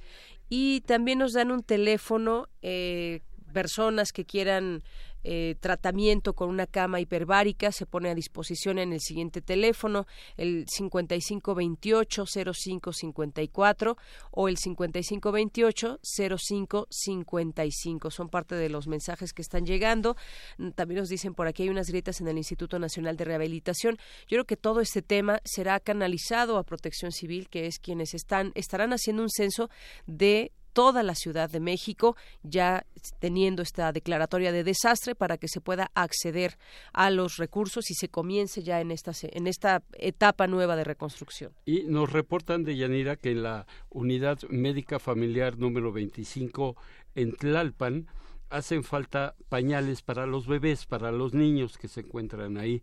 Entonces, si alguien tiene la oportunidad de llevarles pañales a los a los pequeños, por favor, acudan a la unidad médica familiar del Seguro Social, la número ah, para adultos, es lo que nos están informando. Unidad médica familiar número 25 del IMSS solicitan eh, pañales para adultos. Esta unidad médica familiar está ubicada en Tlalpan. Muy bien, y tenemos también ya en la línea telefónica a Ana Salazar. ¿Qué tal, Ana? Eh, ¿Te encuentras en Protección Civil? Exacto, estamos aquí en Protección Civil, en la calle de Abraham González número 67. Hay mucho movimiento, había cadenas humanas, siguen las cadenas humanas llevando los víveres. Hay muchos brigadistas aquí súper entusiastas que no han descansado, que siguen haciendo su labor. Y justo ahorita tenemos aquí a, a Alejandro Ramírez, que él es estudiante del Instituto Politécnico Nacional y que está aquí coordinando uno de los grupos que justo en un momentito ya se van hacia Xochimilco. Eh, no se diga más, se los comunico. Hola, ¿qué tal? Buenas tardes. Hola, buenas es tardes. Alejandro. Sí, eh, Adelante, Alejandro. eh, soy uno de los comandantes de la brigada de aquí de... Eh, ¿Cómo se llama eso? Perdón. ¿De la colonia? De la, de la delegación Cuauhtémoc. Eh, ahorita nos dirigimos hacia Xochimilco a, a apoyar más a gente de, de allá, de las brigadas. Digamos, víveres, digamos, este, así que mucha ayuda que va allá, porque desgraciadamente no están asistiendo las fuerzas, eh, así que la fuerza militar, a los marinos, ninguno de ellos. Y pues nos toca a nosotros eh, poner en nuestra parte y llegar a llevar mucho víveres, y, así que mucha ayuda. Alejandro, pues muchas gracias por esta información. Siguen siguen fluyendo las brigadas hacia distintas zonas. En este caso se traslada esta de la delegación Cuauhtémoc hacia la delegación Xochimilco, donde se está requiriendo ese apoyo. Sí, sí, sí. Y eh, aún tenemos este, ahorita mucho comunicado de que se están derrumbando muchas casas, se siguen cayendo. Hay gente atrapada, hay gente todavía, este, bueno, están saliendo demasiados muertos, así desgraciadamente, y pues nos toca apoyar y ayudarnos. Muy bien. Bueno, pues ahí estamos atentos también lo que se requiera. Aquí los, los micrófonos de Radio UNAM están dispuestos para este, tipo este de información donde se requiera el, apoyo. Gracias, Alejandro. No, ¿de qué? Buenas tardes. Ana, regresamos contigo. Ya no está Ana. Bueno, pues continuamos también con toda esta información. Eh, también dice aquí que eh, Yolanda Sánchez de Xochimilco nos llama y nos dice que por la mañana se habló en que en el barrio de San Luis en Xochimilco no se necesitaba ayuda, pero sí se necesita. Pide que se corrobore la información y nos está escuchando atentamente desde desde que sucedió el temblor. Gracias, Yolanda. Y pues sí, ahí están ya las, las brigadas atentas a los lugares donde se puede hacer llegar este, este apoyo que se sigue recabando. Y una cosa muy importante también, no lleven alimentos perecederos a los centros de acopio porque si no se usan al momento, pues pueden, eh, se echan a perder y ya no tiene sentido. Eso es para el momento, para las personas también, los brigadistas y la gente que está ayudando en las vallas humanas para que de momento pues puedan tener acceso a este alimento pero no para transportarlo a algunos otros, algunos otros sitios. Y no, eh, a través de redes sociales de Yanira nos habla Kevin, él eh, nos proporciona un teléfono celular, el cual se lo voy a dar en un momento, pero que este, solicita de, de manera eh, especial en un centro de acopio que se encuentra en eh, Amores 1444, muy cerca de las instalaciones de Radio UNAM, eh, y necesitan lo siguiente, por favor, quien pueda hacerles llegar a este centro de acopio en Amores 1444 son cobijas, lonas e impermeables, linternas, pilas, vasos desechables, guantes de carnaza, costales, cinta canela, eh, plumones negros permanentes, palas, picos, ceguetas, eh, serruchos, comida enlatada con abre fácil y por favor no envíen comida perecedera. Eh, este, este centro de acopio está muy cerca de, de, las instalaciones de Radio UNAM, pero aquí también hay varios edificios colapsados. Anoche, si, ayer, si recuerdas de Yanira, bueno, pues acudimos a, a, esta parte de, de, Amores y Viaducto, donde por ahí hay una serie de edificios dañados. Bueno, pues ellos están surtiendo justamente a los rescatistas de todo esto que se necesita, las linternas, las pilas, los guantes de carnaza, pilos, picos, palas, ceguetas, serruchos y comida pero que, que no eh, enviar comida perecedera porque se echa a perder. Así y es. no tiene caso que la lleven. Muy bien, pues ya vamos a ir poco a poco cerrando ya este, este programa, más no la vía de comunicación con todo el auditorio. Estas transmisiones especiales se han unido en las frecuencias de Radio UNAM en el 96.1 de FM y en el 860 de AM y también a través de www.radiounam.unam.mx desde la mañana con todo el equipo de Primer Movimiento eh, después en Prisma RU y después también estaremos en, eh, escuchando a nuestros compañeros de resistencia modulada que estarán también más adelante a partir de las 8, si no, si no tengo otra alguna información que nos puedan señalar, a partir de las 8 de la noche. Y por lo pronto pues también hacerles la invitación, sigue abierto eh, por parte de, la UNAM un centro de acopio, al menos hasta el próximo domingo, este centro de acopio del Estado Olímpico, Estadio Olímpico Universitario para los damnificados por el sismo del cual este día saldrán cerca de 70 toneladas de ayuda a distintos puntos del país. Se han recibido víveres no solo en el estadio, también en la FESCO Autitlán en Iztacala, lo que comentabas hace unos momentos, así que eh, pues estar muy atentos también a lo que derive de los medios de comunicación, en este caso de Radio UNAM. Aquí le estamos tratando de dar toda esta información, repetimos, eh, solamente cuando está constatada para no generar ningún tipo de rumores. Así es, insistir en esto, por favor, no haga caso de rumores, no retuitee, no mande mensajes que le mandan a su WhatsApp que no estén comprobados, porque se provoca esta dinámica que todos conocemos como el teléfono descompuesto. Muy bien. Y pues también vamos a, Resistencia modulada empieza a las 7 de la noche, es lo que me están comentando. A las 7 de la noche, una hora antes comenzarán, al igual que nosotros comenzamos hoy una hora antes. Y pues seguirá este ejercicio informativo y de puente de comunicación con todas las personas que nos puedan escuchar. Y aquí somos todo oídos para recibir sus mensajes y todo lo que nos puedan hacer llegar. Bueno, pues vamos a irnos despidiendo. Jorge, ¿tienes alguna otra información? Pues eh, se informa Ay, que... se fue la luz. Seguimos nosotros, seguimos, tú sigue, si es que se puede ver. Si no, pues déjame decirte también, a ver, pásamelo si quieres, casi no se ve. A ver, eh, bueno, un poquito difícil leer, pero también, mira, ya llegó la luz, ya llegó. Bueno. Seguimos eh, transmitiendo. La UNICEF informó que evaluará la situación de niños y niñas en las zonas afectadas de la Ciudad de México, Puebla y Morelos. Mientras tanto, brigadistas de protección civil de Monterrey viajan hacia el centro del país para reforzar las labores de rescate de damnificados. La Cruz Roja Mexicana, por su parte, informa que sigue trabajando en zonas afectadas. El Papa Francisco informó que donará 150 mil dólares a México para apoyar a los damnificados. Eh, no sabemos si esto es de la bolsa del Papa Francisco o del propio Vaticano, pero bueno, 150 mil dólares para ayudar a los damnificados. Bienvenidos, por Bienvenidos. Y yo también, antes de despedir, nada más también un abrazo solidario a, la gente de Puerto Rico, porque pues con el huracán María encima que azotó ayer eh, varios lugares de este país, el ojo del huracán atravesó el miércoles la isla de Puerto Rico y aunque tocó tierra a las seis de la mañana de tiempo local, los primeros embates de la tormenta ya llevaban horas azotando la isla y eh, pues ha habido eh, muchas también información y y acopio de víveres para toda esta gente que también la ha estado pasando muy mal. Así que también desde México un abrazo solidario a Puerto Rico, donde pasó el huracán María. Y pues agradecer también a todo el equipo que ha estado aquí de pie en Radio UNAM, los que están aquí, los que están fuera, los que desde su casa también están aportando información al respecto. Bueno, pues todos al frente de nuestro director, Benito Taibo, también aquí Néstor Leandro, Daniel Olivares, Agustín Mulia, Rodrigo Aguilar, Arturo González, Socorro Montes, Alejandra Rangel.